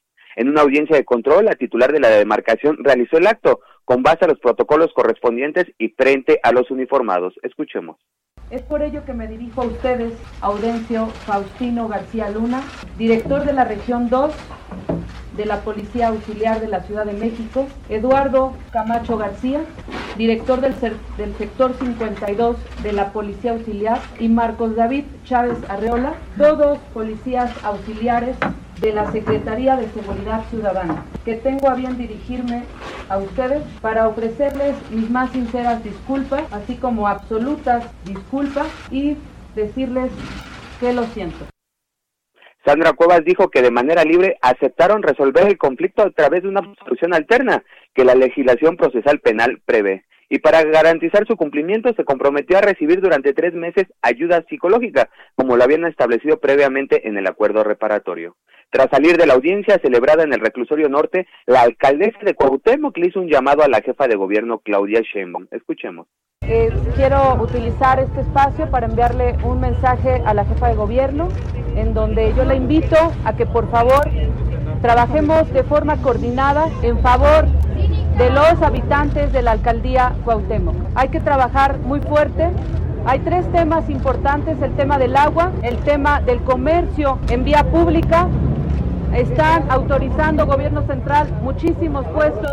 Hay que respetar las facultades que tiene tanto la alcaldía como el gobierno de la Ciudad de México. Y punto número tres, que tengo yo toda la disposición de seguir trabajando como alcaldesa de Cuauhtémoc de forma coordinada con la jefa de gobierno, Claudia Sheinbaum Pardo.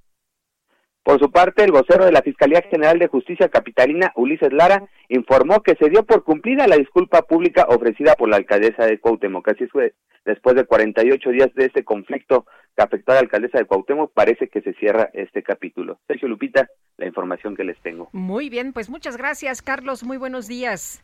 Hasta luego, buenos días. Hasta luego.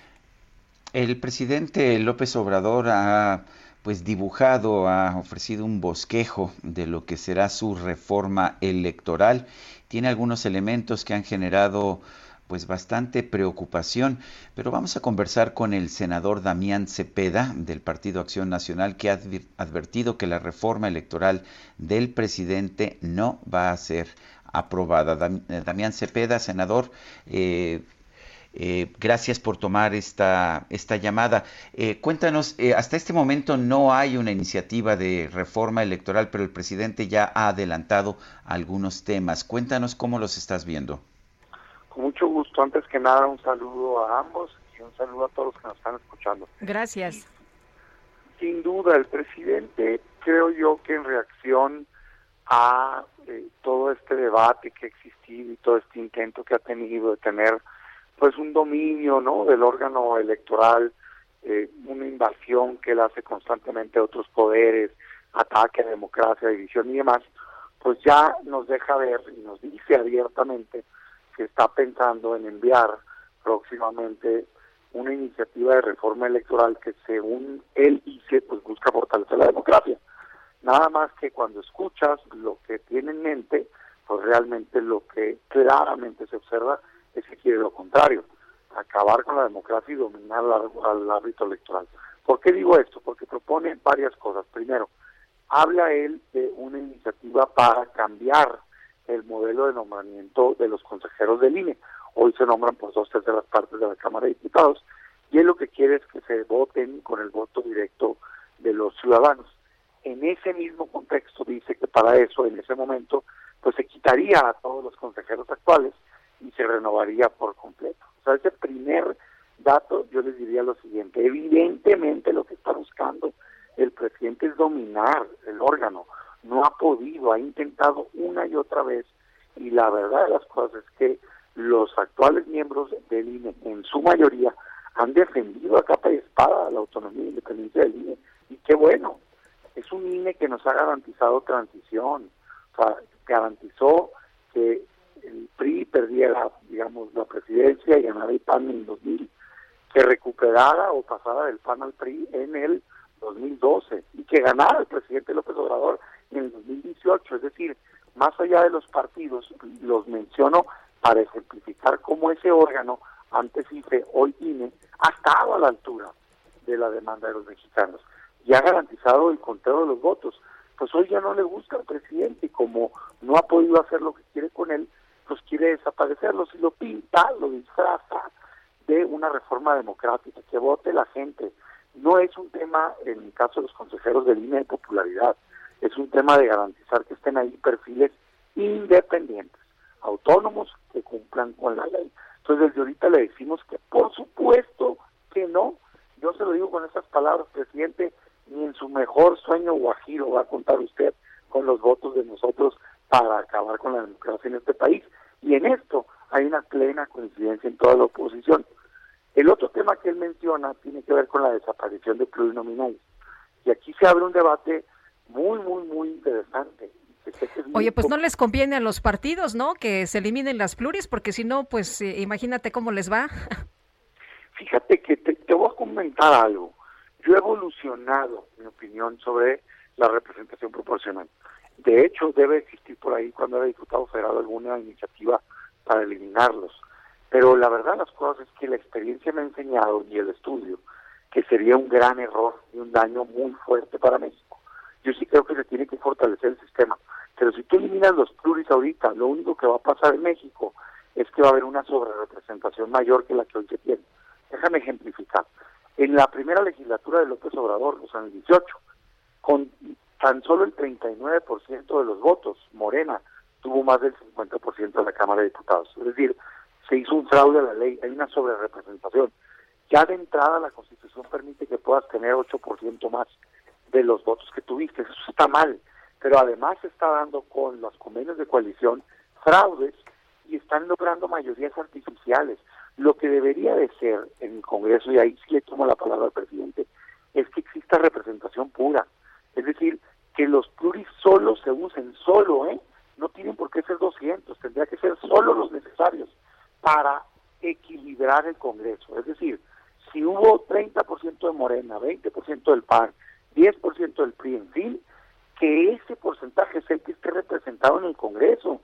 Y como tienes votaciones en distritos que unos ganan y unos pierden, usa los pluris para equilibrar y que entonces sí el Congreso sea verdaderamente una fotografía de cómo votó la gente. Porque si no, lo que tienes es que están tomando decisiones como si tuvieran una mayor representación con el voto ciudadano. Y eso es falso. Entonces, yo diría, a ver, presidente, vamos a acabar pronto. ¿Quiere una reforma electoral? Nadie está diciendo que no, pero hagamos una para fortalecer la democracia. ¿Qué tal si hablamos de reducir los costos? ¿Qué tal si hablamos de mayor libertad de expresión? Por Dios, traemos una ley mordaza encima también, pues eso no es bueno para México. ¿Qué tal si hablamos de representación pura, en donde los PRI solo sirvan para equilibrar el Congreso y que sea verdaderamente los representantes del voto ciudadano? ¿Y qué tal si hablamos de segunda vuelta electoral para tener un presidente verdaderamente electo por la mayoría de los mexicanos, que en su caso sí lo fue, pero que en la historia del país nunca lo había sido? Bueno, presidente democrático. Bueno, pues Damián Cepeda, senador por el PAN, gracias por conversar con nosotros esta mañana. Muchas gracias, un saludo a ambos. Gracias, muy buenos fuerte, días. Fuerte abrazo. Bueno, y vamos a platicar esta mañana con Miguel Bárcena, él es periodista, experto en medio ambiente y te saludo Miguel con el gusto de siempre y pregunto esta mañana, ¿el tren Maya es una amenaza para la selva y para el medio ambiente? ¿Tú qué nos cuentas? Tú que has estado eh, revisando toda la información, tú que has estado investigando y bueno, en contraparte el presidente nos dice que están equivocados aquellos que pues que señalan esto. Querida Lupita, antes que nada, mucho gusto en saludarte, igual a mi querido Sergio.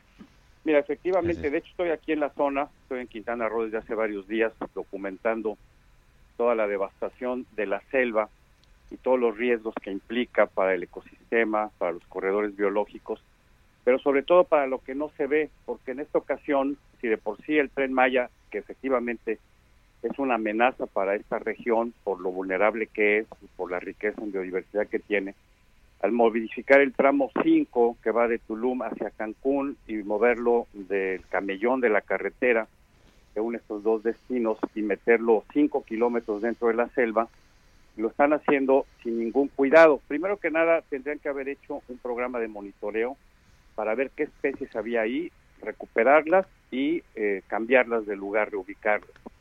Lo más grave es lo que no se ve, es lo que está abajo. Eh, como ustedes saben, las características geológicas de la corteza de la península de Yucatán son cartesianas. Es piedra caliza, es muy porosa, es como un queso gruyere por el cual se infiltra el agua. Aquí no hay montañas entonces cuando llueve el agua no tiene por dónde correr, no hay laderas, por lo tanto no forma lagos ni lagunas. Todo el agua se infiltra al subsuelo y es lo que se conoce como el gran acuífero maya, de donde toma el agua la mayoría de la gente que vive esta región. Toda esta zona subterránea está llena de cuevas secas, un sistema larguísimo y de cuevas inundadas que se formaron en distintos periodos cuando la península estuvo bajo el mar y luego emergió y después volvió a sumergirse. Nosotros, y digo nosotros porque yo soy buzo de cuevas desde hace más de 30 años y me tocó recorrer durante muchos años con Mike Madden, Chuck Stevens y muchos buzos estas entrañas de la tierra que son cápsulas de tiempo que guardan vestigios arqueológicos y paleontológicos, muchos de ellos que aún no son descubiertos. Si tú pones un tren, además de la devastación de la selva, como decía, si tú pones un tren y luego lo operas, la construcción y después la operación eh, generan vibraciones que van a afectar eh, el subsuelo. Y estas cuevas, sobre todo las secas, que son muy endebles, se pueden colapsar, lo cual también implicaría un riesgo de seguridad para el propio tren y los pasajeros y los tripulantes. El presidente insiste en que aquí hay un cenote que se va a afectar. Los cenotes es lo que se ve porque se quedan al descubierto cuando se cae el techo, se abre la dolina y se ve el cenote, que en maya significa shonot, depósito de agua. Y eso pues están, están a, a simple vista. Pero todo lo que está abajo no se ve y en el momento en que, insisto, se construya, ya de hecho hay algunas imágenes eh, muy alarmantes de un sistema de río subterráneo cerca de Tulum, en donde ya se ven los pilotes que han, que han, eh, que han puesto en esa zona. Si esto continúa, este frágil sistema, que es muy vulnerable, eh, puede colapsar, eh, contaminando el acuífero y, como te decía, evitando que los turistas y los exploradores puedan recorrer estos ríos subterráneos. Yo no sé si el presidente está mal informado. Aquí han venido funcionarios del gobierno federal, de Morena, eh, los buzos, los especialistas los han llevado, les han mostrado las eh, todas estas características que te menciono y ellos se dan cuenta de que efectivamente es, es, un sistema vulnerable y que está en riesgo, pero cuando van con el presidente o no le dicen lo que vieron o le dicen lo que quieren y el presidente se empecina en decir lo que ha estado afirmando últimamente. Pero además, todo esto lo están haciendo violando la ley. En el momento en que cambian el trazo del tren, tendrían que haber hecho un nuevo estudio de impacto ambiental porque es otro proyecto.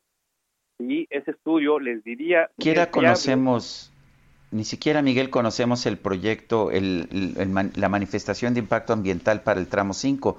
Eh, yo solamente no, he podido encontrar para, para, los tramos 1 al 3, que es muy distinto el, el lugar por donde se, donde se está construyendo. Exactamente, no, no lo han encontrado porque no existe, porque no lo han hecho. Y no lo han hecho porque Semarnat, que ha sido cómplice, igual la Profepa, que ha sido negligente porque ya debía de haber eh, parado y cancelado esta obra.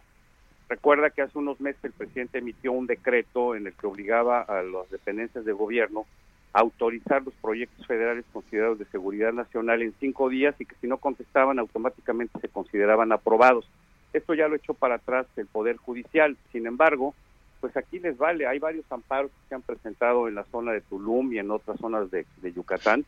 Violan los amparos y siguen trabajando. Entonces, no hay estudio de impacto ambiental, tampoco hay eh, un cambio de uso de suelo porque estos terrenos tienen vocación forestal.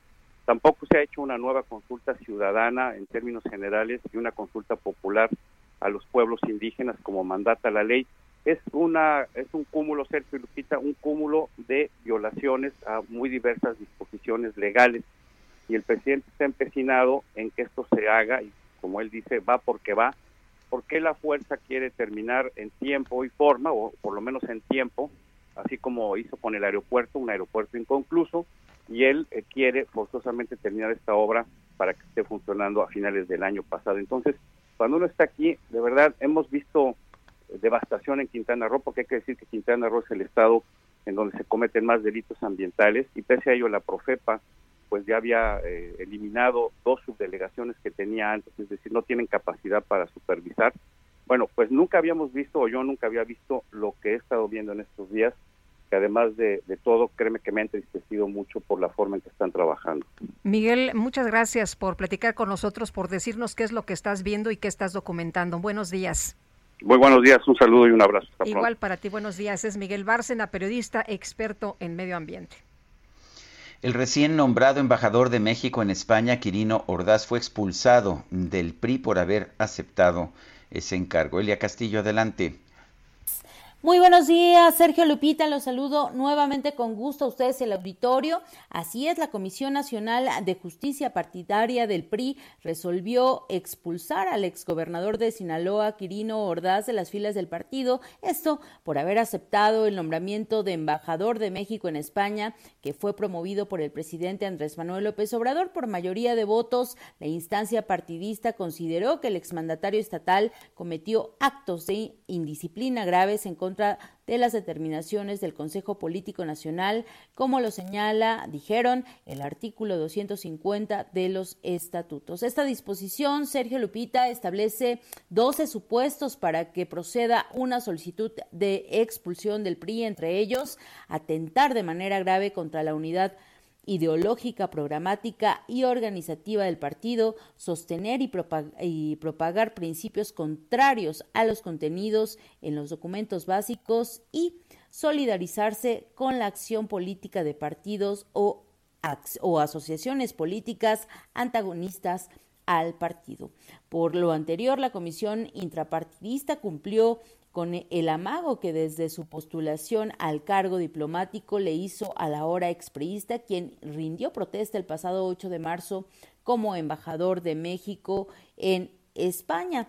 El pasado 3 de marzo, recordemos, el presidente nacional del PRI, Alejandro Moreno, aseguró que eh, Ordaz había sido notificado que sería expulsado del partido en el momento que rindiera protesta, situación que el sinaloense negó y bueno, finalmente se concretó esta expulsión del exgobernador de Sinaloa de las filas del Partido Revolucionario Institucional. Este es el reporte que les tengo. Muy buen día. Gracias, Elia Castillo. Gracias, Elia Castillo. Son las 8 con 53 minutos. En Soriana estas vacaciones, ahorrar es muy de nosotros. Lleve el segundo al 50% de descuento en toda la marca Dove, todos los detergentes Persilo Viva, higiénico Cotonel y alimento seco para perro marca Pedigree. Soriana, la de todos los mexicanos. Abril 4, aplica restricciones. Válido en Hiper y Super.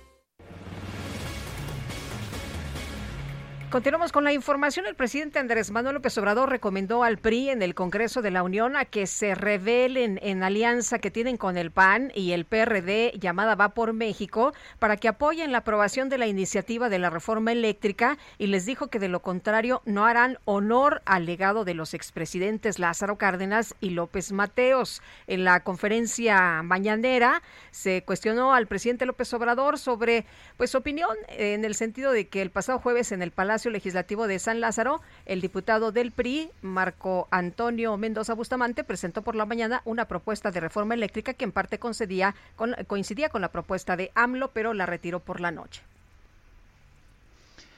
Bueno, pues uh, son las 8.54, vamos a una pausa y regresamos.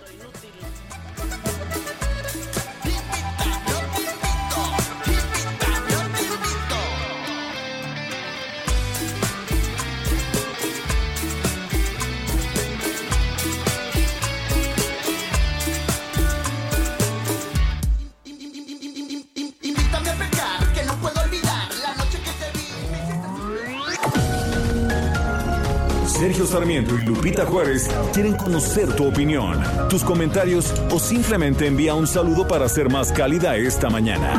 Envía tus mensajes al WhatsApp 5520 109647.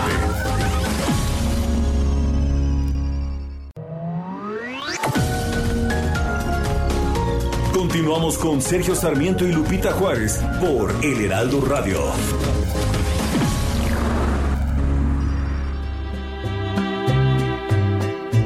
rata inmunda, animal rastrero, escoria de la vida, adefesio mal hecho.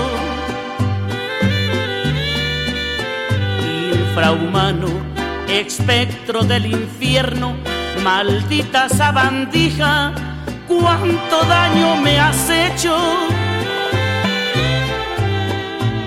Alimaña, culebra ponzoñosa, desecho de la vida, te odio y te desprecio. Rata de dos patas, te estoy hablando a ti.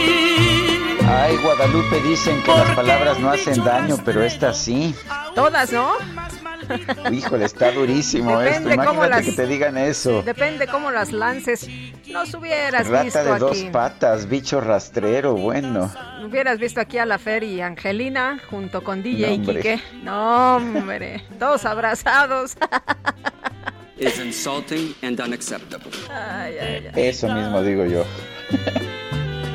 que hieres y que matas. Tenemos mensajes de nuestro público. Sí, ¿verdad? No, ya nos andábamos desviando nosotros. Ya queríamos, ya el DJ Quique ya andaba abriendo por aquí algunas botellitas ¿Nos regresamos, por con favor? agua. Sí, nos regresamos, claro.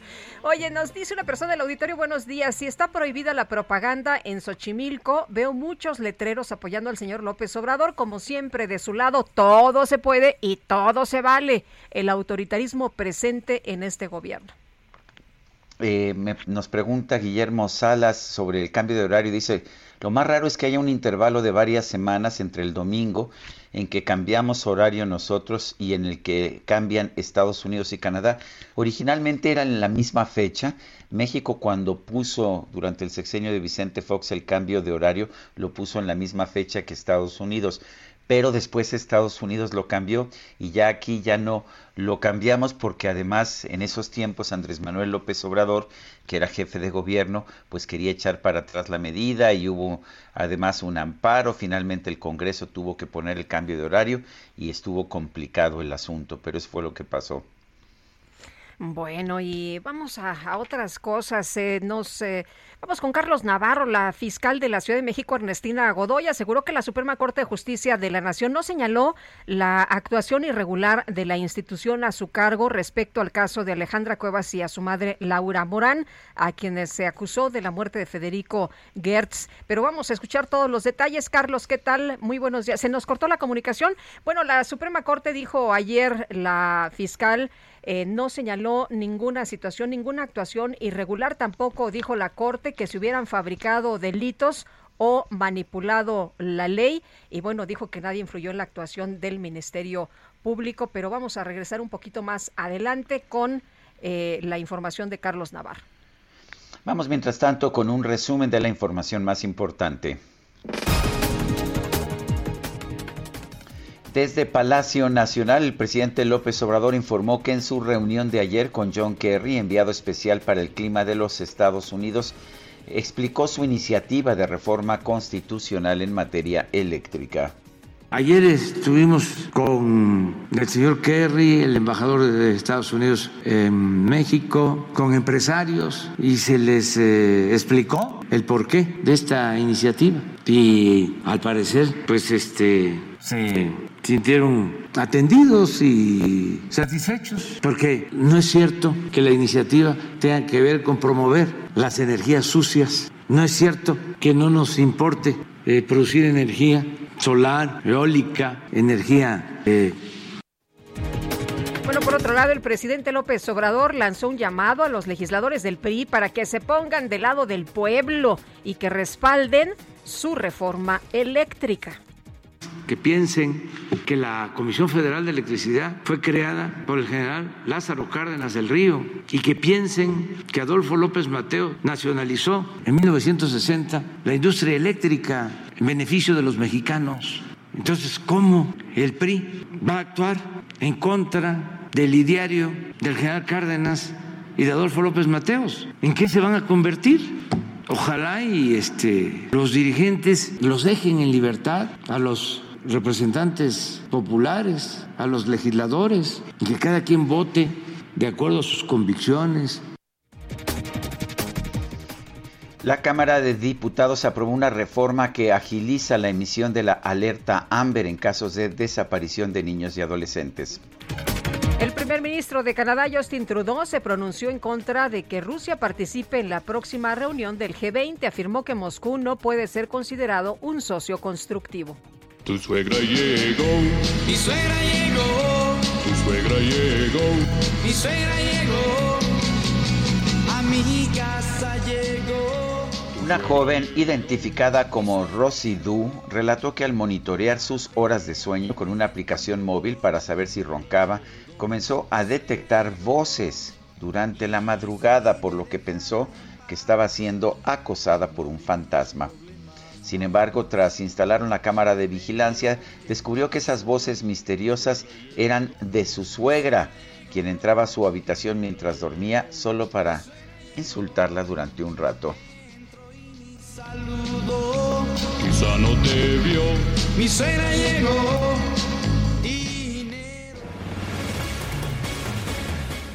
Y vámonos directamente con Carlos Navarro. Adelante. Buenos días, Sergio. Les saludo con gusto a ustedes el auditorio y les comento que la Suprema Corte de Justicia de la Nación no señaló alguna irregularidad de la Fiscalía General de Justicia de la Ciudad de Mico en el caso de Alejandra Cuevas y Laura Morán, acusadas por el homicidio de Federico Gertz, hermano del fiscal general de la República, Alejandro Gertz. Ayer, en un mensaje a medios de comunicación, la fiscal general de justicia de la Ciudad de México, Ernestina Godoy, señaló que las y los ministros del máximo tribunal no sostuvieron que se haya fabricado un delito. Escuchemos. Las y los ministros del máximo tribunal del país, a quienes reitero nuestro más amplio respeto, en ningún caso sostuvieron que las autoridades hubiesen fabricado un delito o que hubiesen manipulado la ley. La Suprema Corte de Justicia de la Nación tampoco refirió que las pruebas de cargo aportadas por la acusación fueran falsas o que se hubieran obtenido ilícitamente hubieran sido alteradas. La Suprema Corte de Justicia de la Nación, en su sesión del Pleno, no señaló en ningún momento que existiera alguna actuación irregular de esta Fiscalía General de Justicia. La fiscal capitalina manifestó su respeto a la decisión que resolvió en definitiva un asunto que ha sido analizado por diversos juzgados, tanto locales como federales, desde 2015. Godoy aseguró que no hubo acuerdos ni confabulaciones en el caso. Escuchemos. La Fiscalía General de Justicia de la Ciudad de México está abierta al escrutinio público y a la evaluación constante. Nuestro trabajo es revisado todos los días por los diferentes órganos del Poder Judicial. Ahí se confirman, rectifican o revocan nuestras actuaciones. Ni confabulaciones, ni acuerdos al margen de la ley, estricto acatamiento a las órdenes judiciales. La fiscal agregó que la resolución de la Suprema Corte fue unánime con relación al amparo y sus efectos. Sin embargo, no fue así a sus consideraciones. Cada uno y cada uno de los ministros estableció razonamientos diferentes, lo cual muestra claramente que no existe una sola apreciación jurídica de los hechos que se juzgaron. Sergio Lupita, la información que les tengo. Carlos Navarro, muchas gracias. Hasta luego, buenos días. Son las nueve con nueve minutos. Letra H con Sergio Sarmiento y Lupita Juárez. Y vámonos con Mónica Soto y Casa que nos eh, va a proponer qué leer para este fin de semana. ¿Cómo estás, Mónica? Qué gusto saludarte. Muy buenos días. Muy buenos días, Lupita. También me da mucho gusto saludarte a ti y a Sergio y a la gente que nos escucha. Este viernes de lectura les voy a recomendar una novela que leí en una sobredosis de palabras, imágenes y sensaciones. Es El túnel de Ernesto Sábato, el escritor argentino que también era físico y también era ensayista y también era pintor, o sea que todo un personaje. Y bueno, el túnel bien podría ser un manual aplicado para entender a un psicópata. Comienza así. Bastará decir que soy Juan Pablo Castel, el pintor que mató a María Iribarne.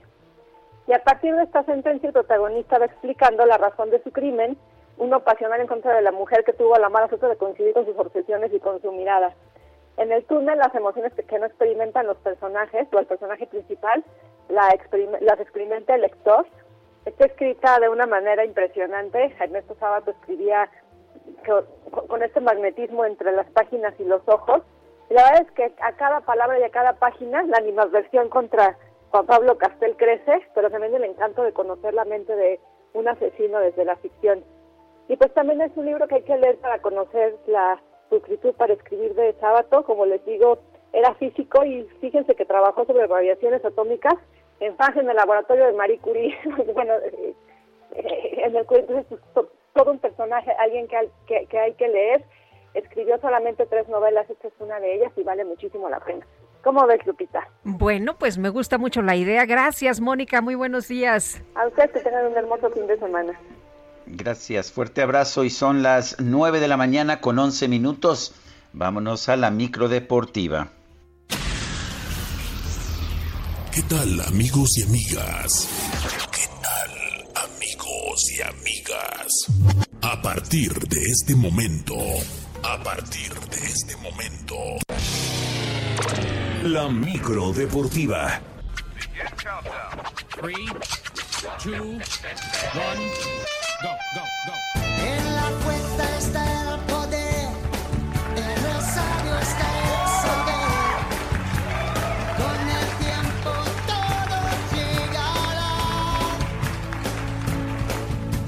Está, está muy meneada la micro deportiva esta mañana. Julio Romero, ¿cómo estás? Buenos días. Muy bien, Sergio Guadalupe, amigos del auditorio, qué, Buenos placer saludarles.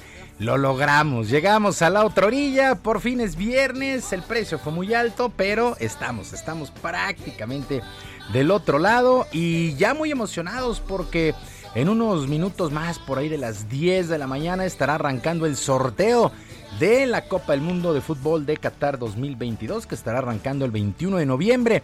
Hay que recordar que por el tema del calor, pues la Copa se jugará pues prácticamente en invierno. Para nosotros, ¿cómo está el asunto? Bueno, a ver, el bombo 1, los cabezas de serie.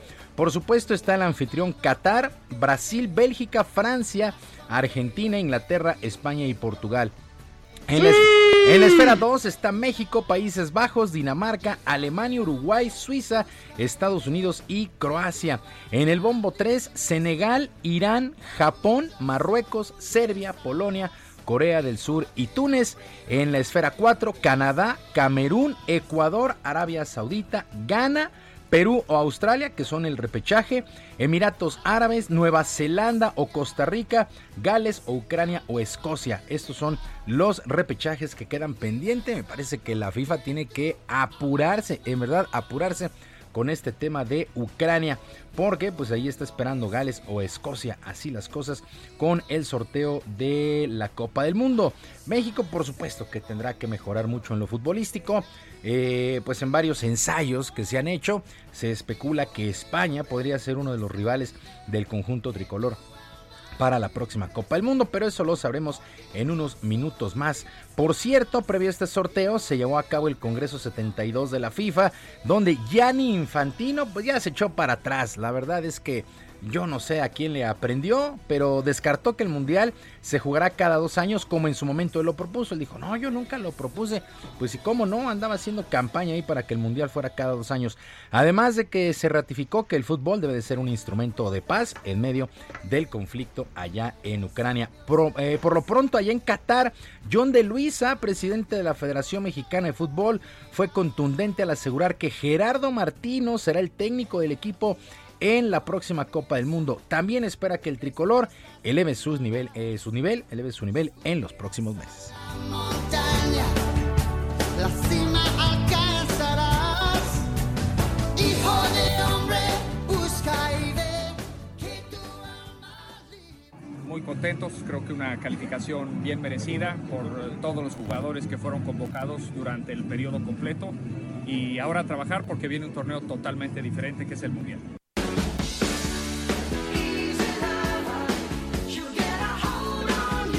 Phil Collins, ya estamos bailando acá. ya estamos Oye, bailando Phil- nosotros.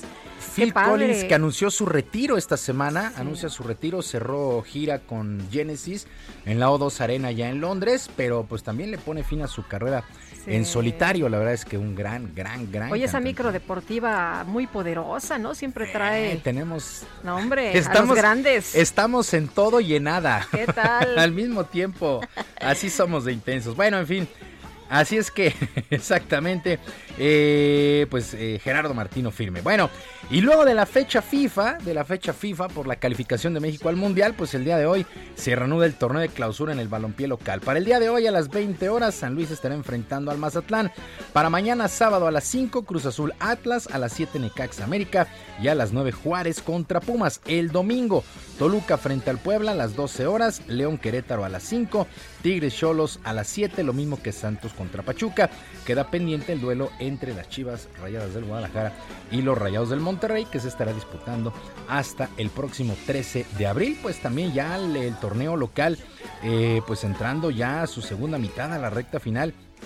Eh, hay equipos que comienzan a perfilarse ya para la calificación, comienzan a definirse grupos. Bueno, pues sí, eh, tenemos ya el mundial y la euforia de por el sorteo, pero también el torneo local. Bueno, en otras cosas, en otras cosas, la japonesa Naomi Osaka remontó el marcador y terminó ganando con parciales de 4-6, 6-3 y 6-4 a la suiza Belinda Bencic para lograr su boleto a la gran final del abierto de tenis de Miami. Osaka, ex número uno del ranking y ahora en el sitio 77, regresa a una final de un torneo 13 meses después, de, eh, tras sufrir problemas mentales y cansancio mental. En la final se estará midiendo a la polaca Iga Swiatek, que a su vez se impuso 6-2 y 7-5 a la local estadounidense Jessica Pegula. En varones, el también polaco Hubert Kurkaks eliminó 7-6 y 6-3 al ruso Daniel Medvedev y avanzó a semifinales, al igual que español Carlos Alcaraz. Así las cosas con el abierto de tenis de Miami. Ha presentado buenos juegos, la verdad es que muy, muy buenos juegos allá en Miami. Y continúa la pretemporada en el béisbol de las grandes ligas y un total de 35 peloteros mexicanos buscan un lugar en los rosters finales. Uno de los que seguramente tendrá su posición es el pitcher relevista Giovanni Gallegos, que estará cumpliendo su cuarta campaña con los Cardenales de San Luis.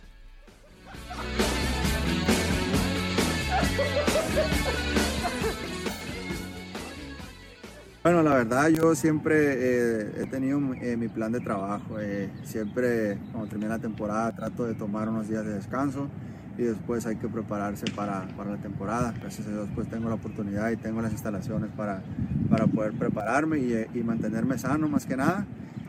y pues tenía comunicación con algunos jugadores del equipo. La verdad, la comunicación nunca se perdió, siempre nos mantuvimos eh, comunicados.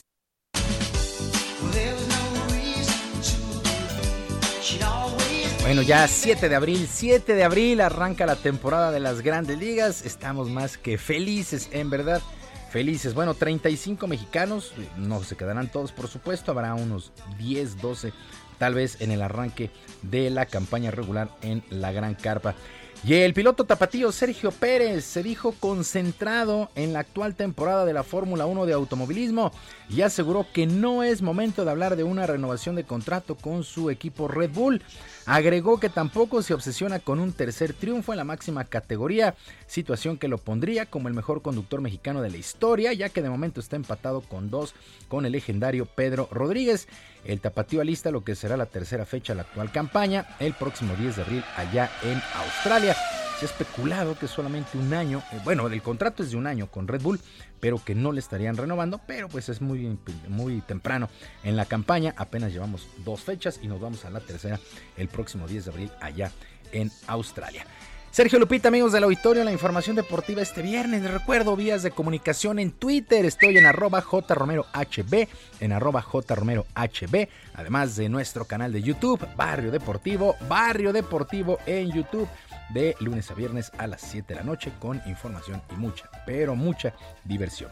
Yo les deseo un extraordinario fin de semana. Todos, este, ojo ahí con el cambio de horario, ¿no? Sí. Hay que estar pendientes. Uy, qué mal. Hay que estar pendientes, sí. Sí. No me gusta que me quiten una hora. Eh, pues no, pero ni modo. Muy bien. Bonito fin de Gracias, semana para Julio. todos. Igualmente. Abrazo. Buenos días.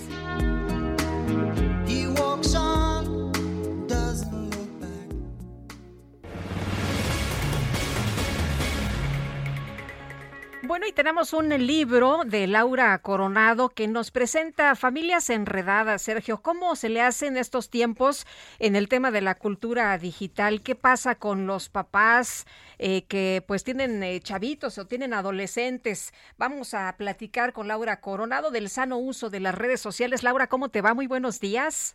Muy buenos días, feliz de estar con ustedes porque además soy su fan, entonces me siento muy privilegiada de poder hablar de estos temas con ustedes esta mañana. Muchas gracias, Pues Laura. gracias, Laura. Oye, cuéntanos, ¿cómo nace este libro y cuál es el propósito? Pues más que nada es una guía para aquellas mamás que son primerizas y que no saben si acercar o no a sus niños a la tecnología, para padres de o madres de adolescentes o preadolescentes que tienen todo ese tema de los influencers, de los retos virales, que no saben eh, cómo acercarse de- y tener estos canales de comunicación con los niños, para los adultos mayores que muchas veces los arrojamos a partir de la pandemia al uso de la tecnología sin darles mayores herramientas. Entonces, por eso el título del libro, que es de familias, también sirve mucho para los chavitos, para que vayan conociendo cuáles son los negocios alrededor de los youtubers y que tomemos decisiones libres, informadas. No se trata de etiquetar, no se trata de juzgarlos, no se trata tampoco de decir que todo lo que sucede en el ciberespacio es malo, sino saber tomar estas decisiones de una manera eh, conocedora, libre, como les mencionaba hace un momento, y sobre todo que tengamos a los dispositivos trabajando para nosotros y no nosotros para ellos.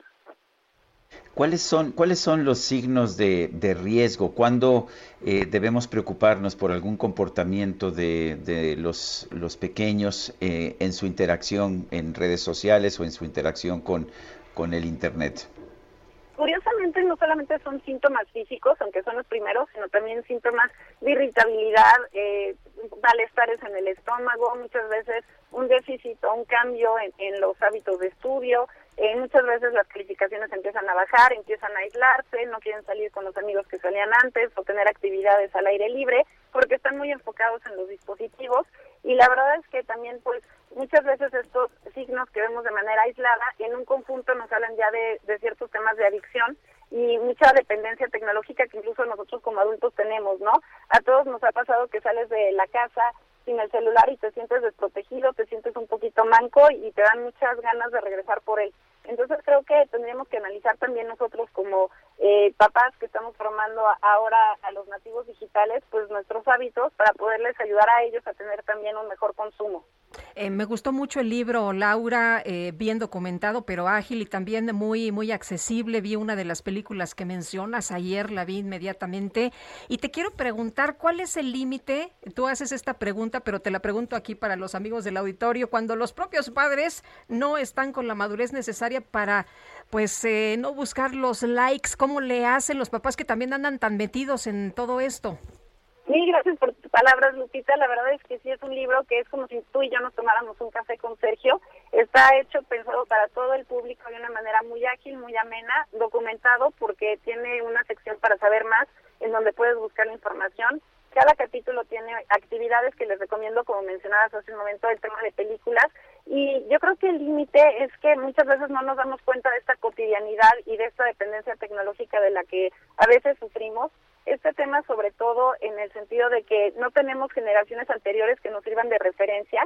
Eh, nosotros crecimos y popularizamos las redes sociales como millennials y ahora estamos viendo que los nativos digitales pues ya crecieron con esta tecnología de la mano y no les estamos dando pues estos límites o estas pautas. ¿Cómo fijarlos? Pues dependiendo de la edad de los niños, dependiendo de las necesidades de cada familia, pero creo que en, el momento en que dejamos de hacer otras actividades o de disfrutar otras eh, actividades, pues caemos en este supuesto de no estar en una sociedad del conocimiento, que era un término que usábamos hace años, sino estar en una sociedad de likes. Sí. Muy bien. Pues Laura, gracias por invitarnos a leer este libro de familias enredadas. Buenos días. Mil gracias a ustedes y yo estoy a sus órdenes en arroba soy Lau Coronado. Muy bien. Gracias. Gracias, Laura. Laura Coronado, son las 9 de la mañana con 24 minutos. Guadalupe Juárez y Sergio Sarmiento estamos en el Heraldo Radio. Regresamos en unos momentos más. infrahumano, espectro del infierno, maldita sabandija, cuánto daño me has hecho. Alimaña, culebra ponzoñosa, desecho de la vida, te odio y te desprecio. Energúmeno. Rata de dos patas. Sergio Sarmiento y Lupita Juárez quieren conocer tu opinión, tus comentarios o simplemente envía un saludo para ser más cálida esta mañana. Envía tus mensajes al WhatsApp 5520 109647.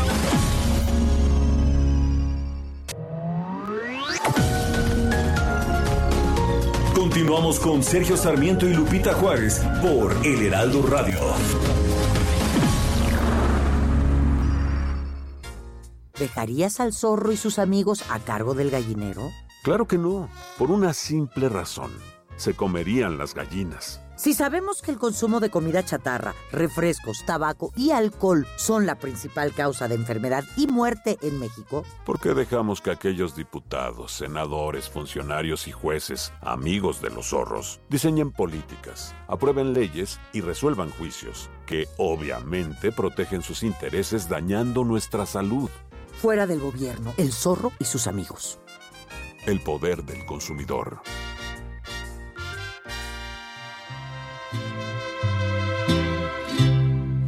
Mentira tras mentira, engaño tras engaño.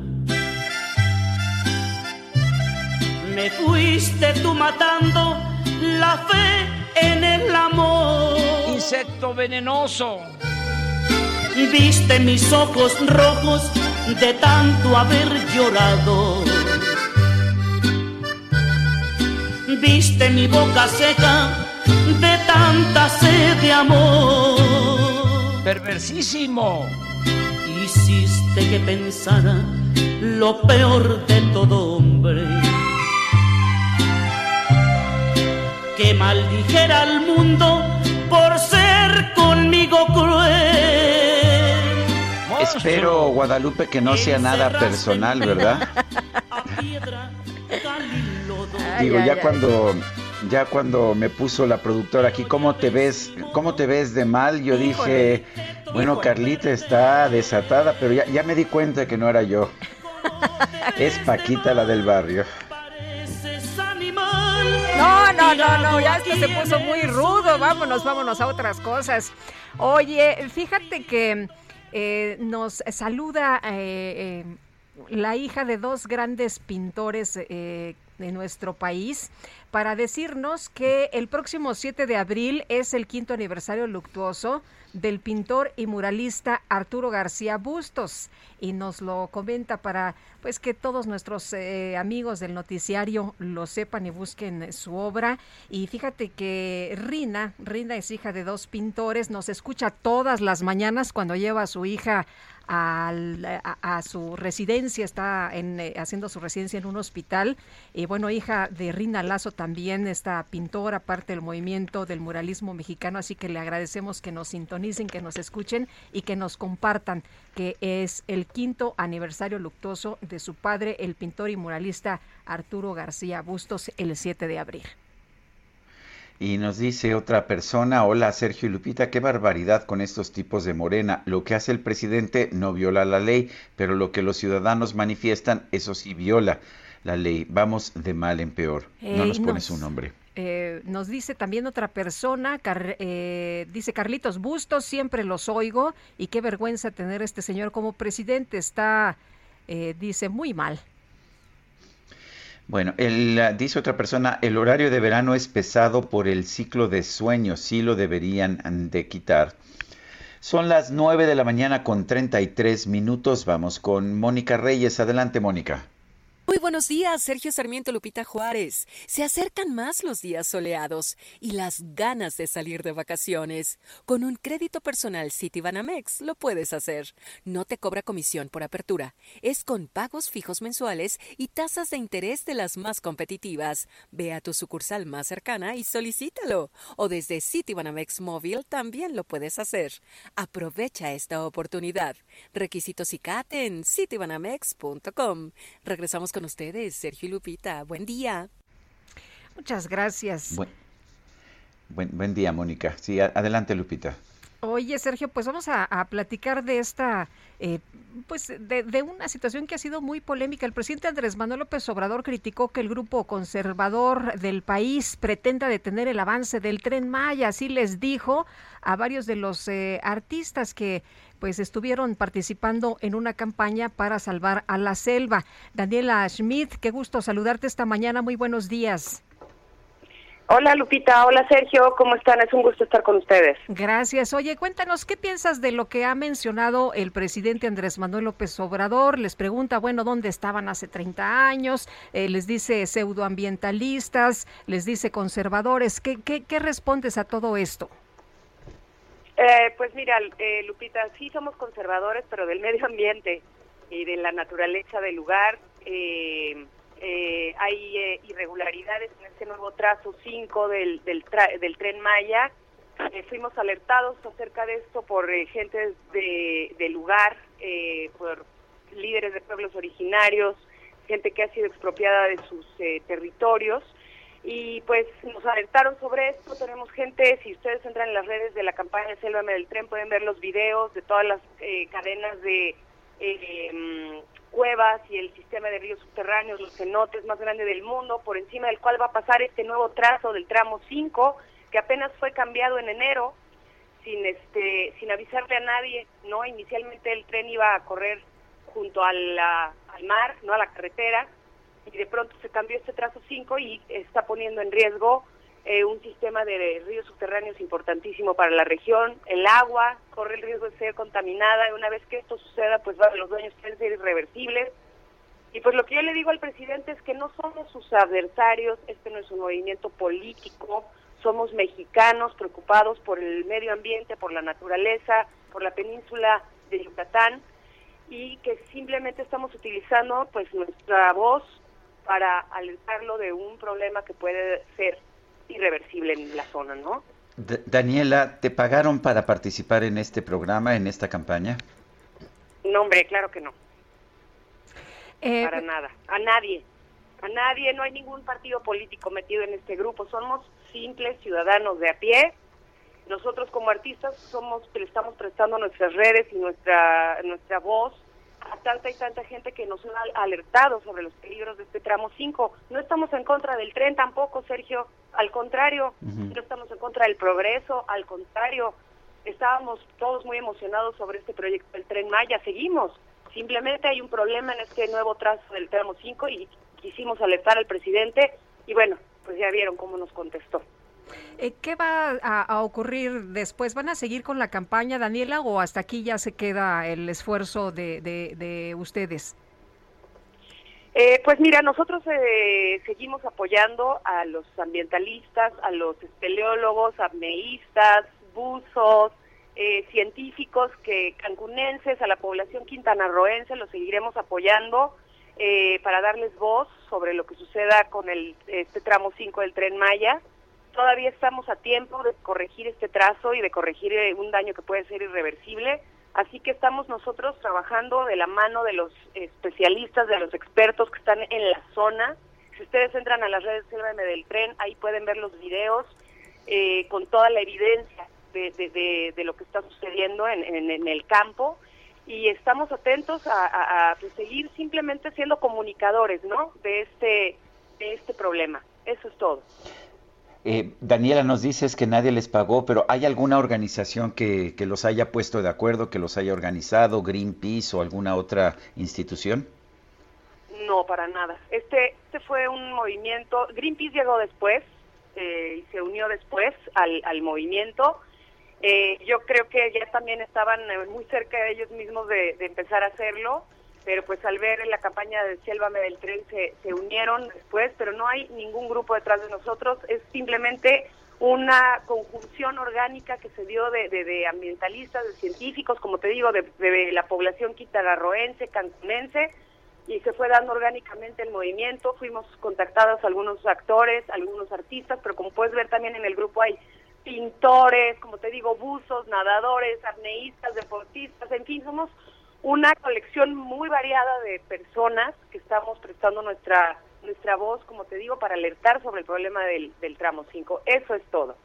Muy bien, Daniela, muchas gracias por conversar con nosotros esta mañana. Muy buenos días. Al contrario, muchas gracias a ustedes por el espacio. Hasta luego. Oye, Daniela Schmidt, que yo la verdad aprecio muchísimo, es una eh, actriz espléndida. La vi en el teatro, en La Tequilera, La Vida de Lucha Reyes, y la verdad me encantó. Y bueno, pues ahí están, ahí están los eh, actores, actrices y otros artistas, eh, pues en esa sumándose a esta campaña por lo que creen que es importante. Son las nueve con cuarenta minutos. En Soriana encuentras la mayor calidad. Carne de res para asar a 154.90 el kilo. O la pechuga de pollo fresca corte americano a 69.90 el kilo. Y la manzana golden en bolsa a 39.80 el kilo. Soriana, la de todos los mexicanos. Abril 4, aplican restricciones. Válido en Hiper y Super. Hace 28 días la COFEPRIS, Comisión Federal para la Protección contra Riesgos Sanitarios, aprobó la vacuna Pfizer contra COVID-19 para menores de 5 a 11 años. Tenemos, perdón, tenemos en la línea telefónica al doctor Andreu Comas, profesor investigador de la Facultad de Medicina y del Centro de Investigación en Ciencias de la Salud de la Universidad Autónoma de San Luis Potosí. Doctor Comas, ¿cómo está? Buenos días. Cuéntenos, eh, ya esta, esta vacuna para menores para de 5 a 11 años había sido aprobada en Estados Unidos y en otros lugares del mundo. Eh, se tardó en México y ¿qué, ¿qué, piensa usted del hecho de que pues de momento solamente se le está aplicando a aquellos niños que, cuyos padres han conseguido un amparo? Sí, hola Sergio, muy buen día. Este, igual Lupita. Pues bueno, vamos tarde para, para empezar, ¿sí? Vamos muy tarde en la aplicación de la vacuna. Pero bueno, que ahora sí que ya no tiene pretextos el gobierno federal para aplicar la vacunación en nuestros niños. Y esto es porque ya se cumplió con todos los grupos prioritarios de vacunación que nos dicta la Organización Mundial de la Salud, ya está aprobada y México de los pocos países del mundo que no las está aplicando y hoy por hoy es una necesidad imperiosa y es la eh, debe ser la primera prioridad que debe tener el gobierno en cuanto a vacunación. Eh, doctor, ¿cómo, ¿cómo ve usted la, la situación este que se ha mencionado? No hay vacunas eh, para todos. Esa sería la explicación de por qué no quieren aplicar la vacuna a los niños. ¿Tiene usted alguna información sobre esto? Bueno, punto número uno es, no hay vacunas porque no han comprado vacunas. A ver, las vacunas que se están aplicando de refuerzo, que también vamos tarde con una estrategia pésima, son las vacunas que nos sobraron de las compras del año pasado, de las del mecanismo de COVAX. El gobierno federal no ha comprado vacunas Pfizer ni tiene intención de comprar vacunas. Pero esto no hay que verlo como un evento solitario de que no quieren vacunar a los niños contra el COVID. Tenemos hoy un desabasto generalizado de las eh, eh, vacunas de la cartilla nacional de vacunación tenemos eh, que no hay las semanas de vacunación, tenemos que no hay medicamentos para el cáncer infantil, tenemos que no hay estancias ni guarderías infantiles y tampoco tenemos las escuelas ya de tiempo completo. Entonces esto ya es una estrategia sistemática en contra de la salud de la infancia y de los derechos de los niños. El, eh, Andreu, eh, entonces, sí deberíamos estar ya vacunando a todos los niños de 5 a 11 años. O sea, esa, esa debería ser el objetivo del, del sistema de salud pública. Claro, nuestro objetivo para, de hecho, vacunar a los menores de 18 años debió de haber, nosotros cumplimos las condiciones para hacer esto desde octubre del año pasado. Vamos tarde, se ha incrementado la hospitalización, los casos en niños. No podemos tener una reactivación de su vida normal y, ya tenemos evidencia científica de que a los niños no vacunados que les da Omicron tiene una mucha mayor probabilidad de tener enfermedad severa. Y aparte, otra evidencia que hoy tenemos, entre el 15 y 17% de los niños que sufren de COVID tienen secuelas. Y no se vale que nuestros niños tengan secuelas de COVID a largo plazo porque el gobierno no los quiere vacunar. Y repito, México debió de haber empezado a vacunar a los menores de 14 años de acuerdo a la carta programática de la OMS y a las metas que el mismo gobierno dijo haber cumplido desde octubre del 2021. Eh, doctor, ayer en una cuenta de, en, su cuenta de Twitter leía un mensaje en el que decía que pues empieza de nuevo el alza en casos de COVID. Esto significa que pues eh, los niños eh, están muy desprotegidos, ¿no? Porque esto todavía no se termina, a pesar de que algunos piensen que ya podemos hacer la vida normal, están los niños desprotegidos. Claro, porque, a ver, va acabando esta cuarta ola. No se nos olvide que todas las, la, la, lo que fue eh, siempre después Semana Santa hemos tenido una ola, ¿sí? La primera y la tercera fue después de, de, Semana Santa. Y ahorita, por ejemplo, en San Luis Potosí ya tenemos datos de un repunte. Ahora tenemos factores que tienen que ver con esto. Uno, el hartazgo y cansancio social. Dos, que hay muchos estados que están quitando el uso de cubrebocas, lo cual es un error que nos demuestra Europa por segunda vez. Tercero, estamos aplicando una, una mala esquema de tercera dosis de manera tardía. Y cuarto, no estamos vacunando a los niños y bueno, puede agregar un quinto. Aquí puede llegar cualquier persona a México con COVID, entra y no hay problema. Estos son los factores que nos van a generar que en lugar de que tengamos la quinta ola hacia el otoño o el invierno, se pudiera adelantar. Bueno, pues yo quiero agradecerte, doctor Andreu Comas, profesor investigador de la Facultad de Medicina y del Centro de Investigación en Ciencias de la Salud de la Universidad Autónoma de San Luis Potosí, esta conversación. No, hombre, ustedes, muchas gracias. Hasta luego, muy buenos días. Y Carlos Navarro, nos tienes información sobre pues cómo se está comportando el COVID aquí en la Ciudad de México. Cuéntanos. Hola, Carlos. Buenos días, Sergio Lupita. Les saludo con gusto a ustedes, el auditorio. Y les comento que la indicadores COVID de la Ciudad de México ya se ve reflejada en algunos hospitales. El Hospital General La Pastora de la Secretaría de Salud registra 0% de ocupación en 80 camas generales o con ventilador, cifra que permanece así desde el pasado 15 de marzo. Recordemos que hace un año comenzó operaciones, periodo en el que atendió ya a 2.308 personas con COVID. De acuerdo con la subdirectora médica de atención temporal COVID de la unidad La Pastora, Ángeles Corona, esto se logró gracias al trabajo de 120 doctoras y doctores, así como 134 enfermeras y enfermeros. En el Hospital de la Pastora, de las 2.308 personas atendidas, 772 fueron hospitalizadas y 1.536 se trataron como casos ambulatorios. Lamentablemente, fallecieron 228 pacientes. Serán los momentos en que el gobierno de la Ciudad de México dé detalles sobre el semáforo y las condiciones de la emergencia sanitaria por COVID-19 y tal vez estén anunciando el futuro del cubrebocas aquí en la capital del país. Sergio Lupita, la información que les tengo. Gracias, Carlos. Buenos días, hasta luego. Buenos días. 9 con 47. Estufa de 30 pulgadas color plata IM a 4.990 o licuadora clásica Oster 75 aniversario de tres velocidades con vaso de vidrio a 999 pesos y pantalla Sharp 4K UHD de 70 pulgadas a 15.990. Soriana, la de todos los mexicanos. A abril 4, aplican restricciones. Válido en Hiper y Super. Esta mañana el presidente López Obrador señaló que su gobierno no aceptó que un grupo de empresarios de los Estados Unidos supervise el proceso legislativo de la reforma eléctrica.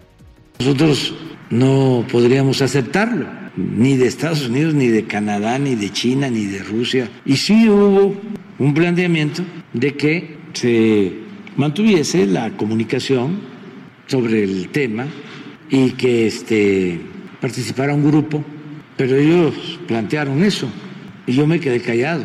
No se aceptó. A lo mejor este, ellos pensaban de que eso iba a ser aceptado y alguien se Bueno, y por otro lado, el presidente de la República aclaró que no tiene una relación cercana con su sobrina Úrsula Salazar Mojica, diputada local de Tamaulipas, acusada, como usted recordará, por corrupción es este, en efecto una sobrina, porque es hija de una prima hermana. O sea, la abuela de esta diputada se llama Úrsula, así se llamaba mi abuela, Úrsula. La abuela de esta diputada y mi madre eran hermanas. pero pues si la veo en la calle no, no la identifico. No tengo relaciones, pues, este, en nada. Seguramente tengo fotos con ella, eso sí, por La fiscal general de la Ciudad de México, Ernestina Godoy, aseguró que en ningún momento la Suprema Corte de Justicia señaló una actuación irregular de su dependencia en el caso de Alejandra Cuevas y Laura Morán. Las y los ministros del máximo tribunal del país, a quienes reitero nuestro más amplio respeto, en ningún caso sostuvieron que las autoridades hubiesen fabricado un delito o que hubiesen manipulado la la presidenta de la Comisión Europea, Ursula von der Leyen, advirtió a China que apoyar la invasión rusa a Ucrania dañará gravemente su reputación internacional. El Papa Francisco ofreció una disculpa pública por los abusos registrados en los internados católicos para indígenas de Canadá. El gobierno de Rusia denunció que las fuerzas ucranianas realizaron un ataque en su territorio. El portavoz del Kremlin, Dmitry Peskov, advirtió que esto debe afectar las negociaciones entre ambos países.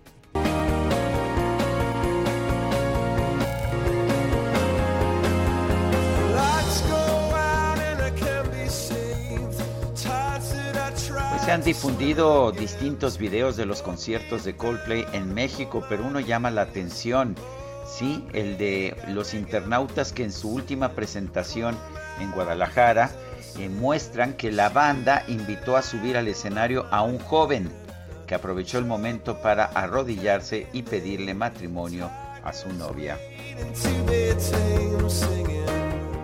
Y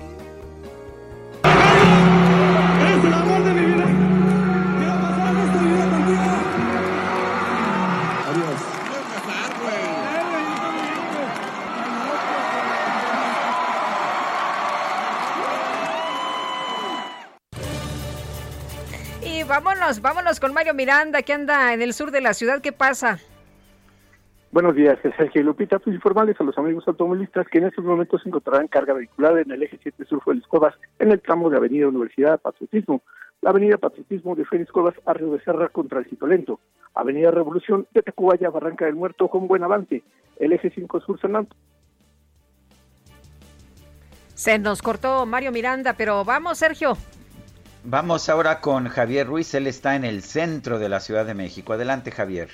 Hola, Sergio Lupita, ¿qué tal? Excelente mañana. Y justamente continuamos recorriendo la zona centro, en específico parte de la avenida Chapultepec, donde vamos a encontrar ya problemas viales una vez que se deja atrás la zona de la avenida Bucareli y esto en dirección hacia el perímetro de la avenida Florencia, viene para continuar a la avenida Lieja. El sentido opuesto, en general, el avance es mucho más aceptable, incluso es una buena alternativa para quien viene de la zona poniente y desean llegar hacia el centro de la ciudad. Es lo que corresponde a 20 de noviembre, únicamente con asentamientos que son provocados por la creación de semáforos a partir de la avenida José María Estrada, y esto en dirección hacia el primer cuadro de la capital, y finalmente el Zócalo, en general con circulación bastante aceptable. De momento el reporte que tenemos. Gracias, ah, gracias Javier. Hasta luego, buenos días. Buenos días, Israel Lorenzana, en Circuito Interior. Cuéntanos qué sucede. Buenos días. Sergio Lupita, gracias. Pues tenemos un bloqueo de aproximadamente 50 vecinos de la colonia 7 de noviembre, quienes están eh, pues bloqueando los carriles laterales y ya los centrales del circuito interior, esto antes de llegar a la calzada de Guadalupe con dirección hacia la raza. Ellos están molestos porque llevan varias semanas sin agua y lamentablemente las autoridades no han hecho caso a sus demandas, por ello decidieron bloquear el circuito interior aquí en la alcaldía Gustavo Madero. Hay que utilizar el eje 3 norte como alternativa, esto con dirección hacia la zona de la calzada Vallejo, la avenida de los insurgentes. Sergio Lupita, la información que les tengo. Gracias, Israel. Hasta luego.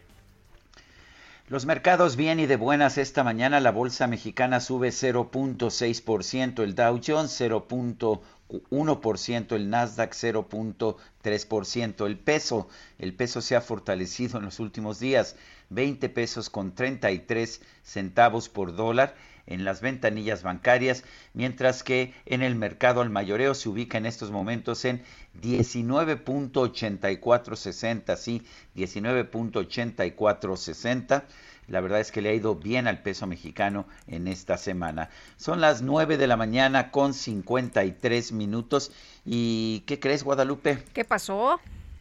Yo creo que ya se nos acabó el tiempo y eso que no tengo aquí. A ver, parece que tienes algo, ¿verdad? Eh, Pues eh, nada más eh, rápidamente, Sergio, le preguntaron al ingeniero Cuauhtémoc Cárdenas sobre el tema de revocación de mandato y el ex candidato presidencial dijo pues que es un buen ejercicio, pero que en estos momentos resulta un eh, ejercicio inútil, parte de lo que comentó el ingeniero Cárdenas. Se nos acabó el tiempo, Guadalupe. Vámonos entonces, que la pasen todos muy bien, disfruten este día y nos escuchamos el próximo lunes con nuevo horario, ¿verdad? Hasta en- eh, con nuevo horario, Sí. a ver cómo nos va con A el ver, horario. Vamos a, a- a dormir una hora menos, ¿verdad? Sí, hombre. Pero bueno. Bueno, pues has- hasta entonces, gracias de todo corazón. tu cama me lo hubieras dicho para no reservarme las ganas y no ilusionarme con un pobre bicho. Para dormir tengo cama y más grande y más calientita. Tú no usas ni balas de salva, no disparas nada. Heraldo Media Group presentó Sergio Sarmiento y Lupita Juárez por El Heraldo Radio.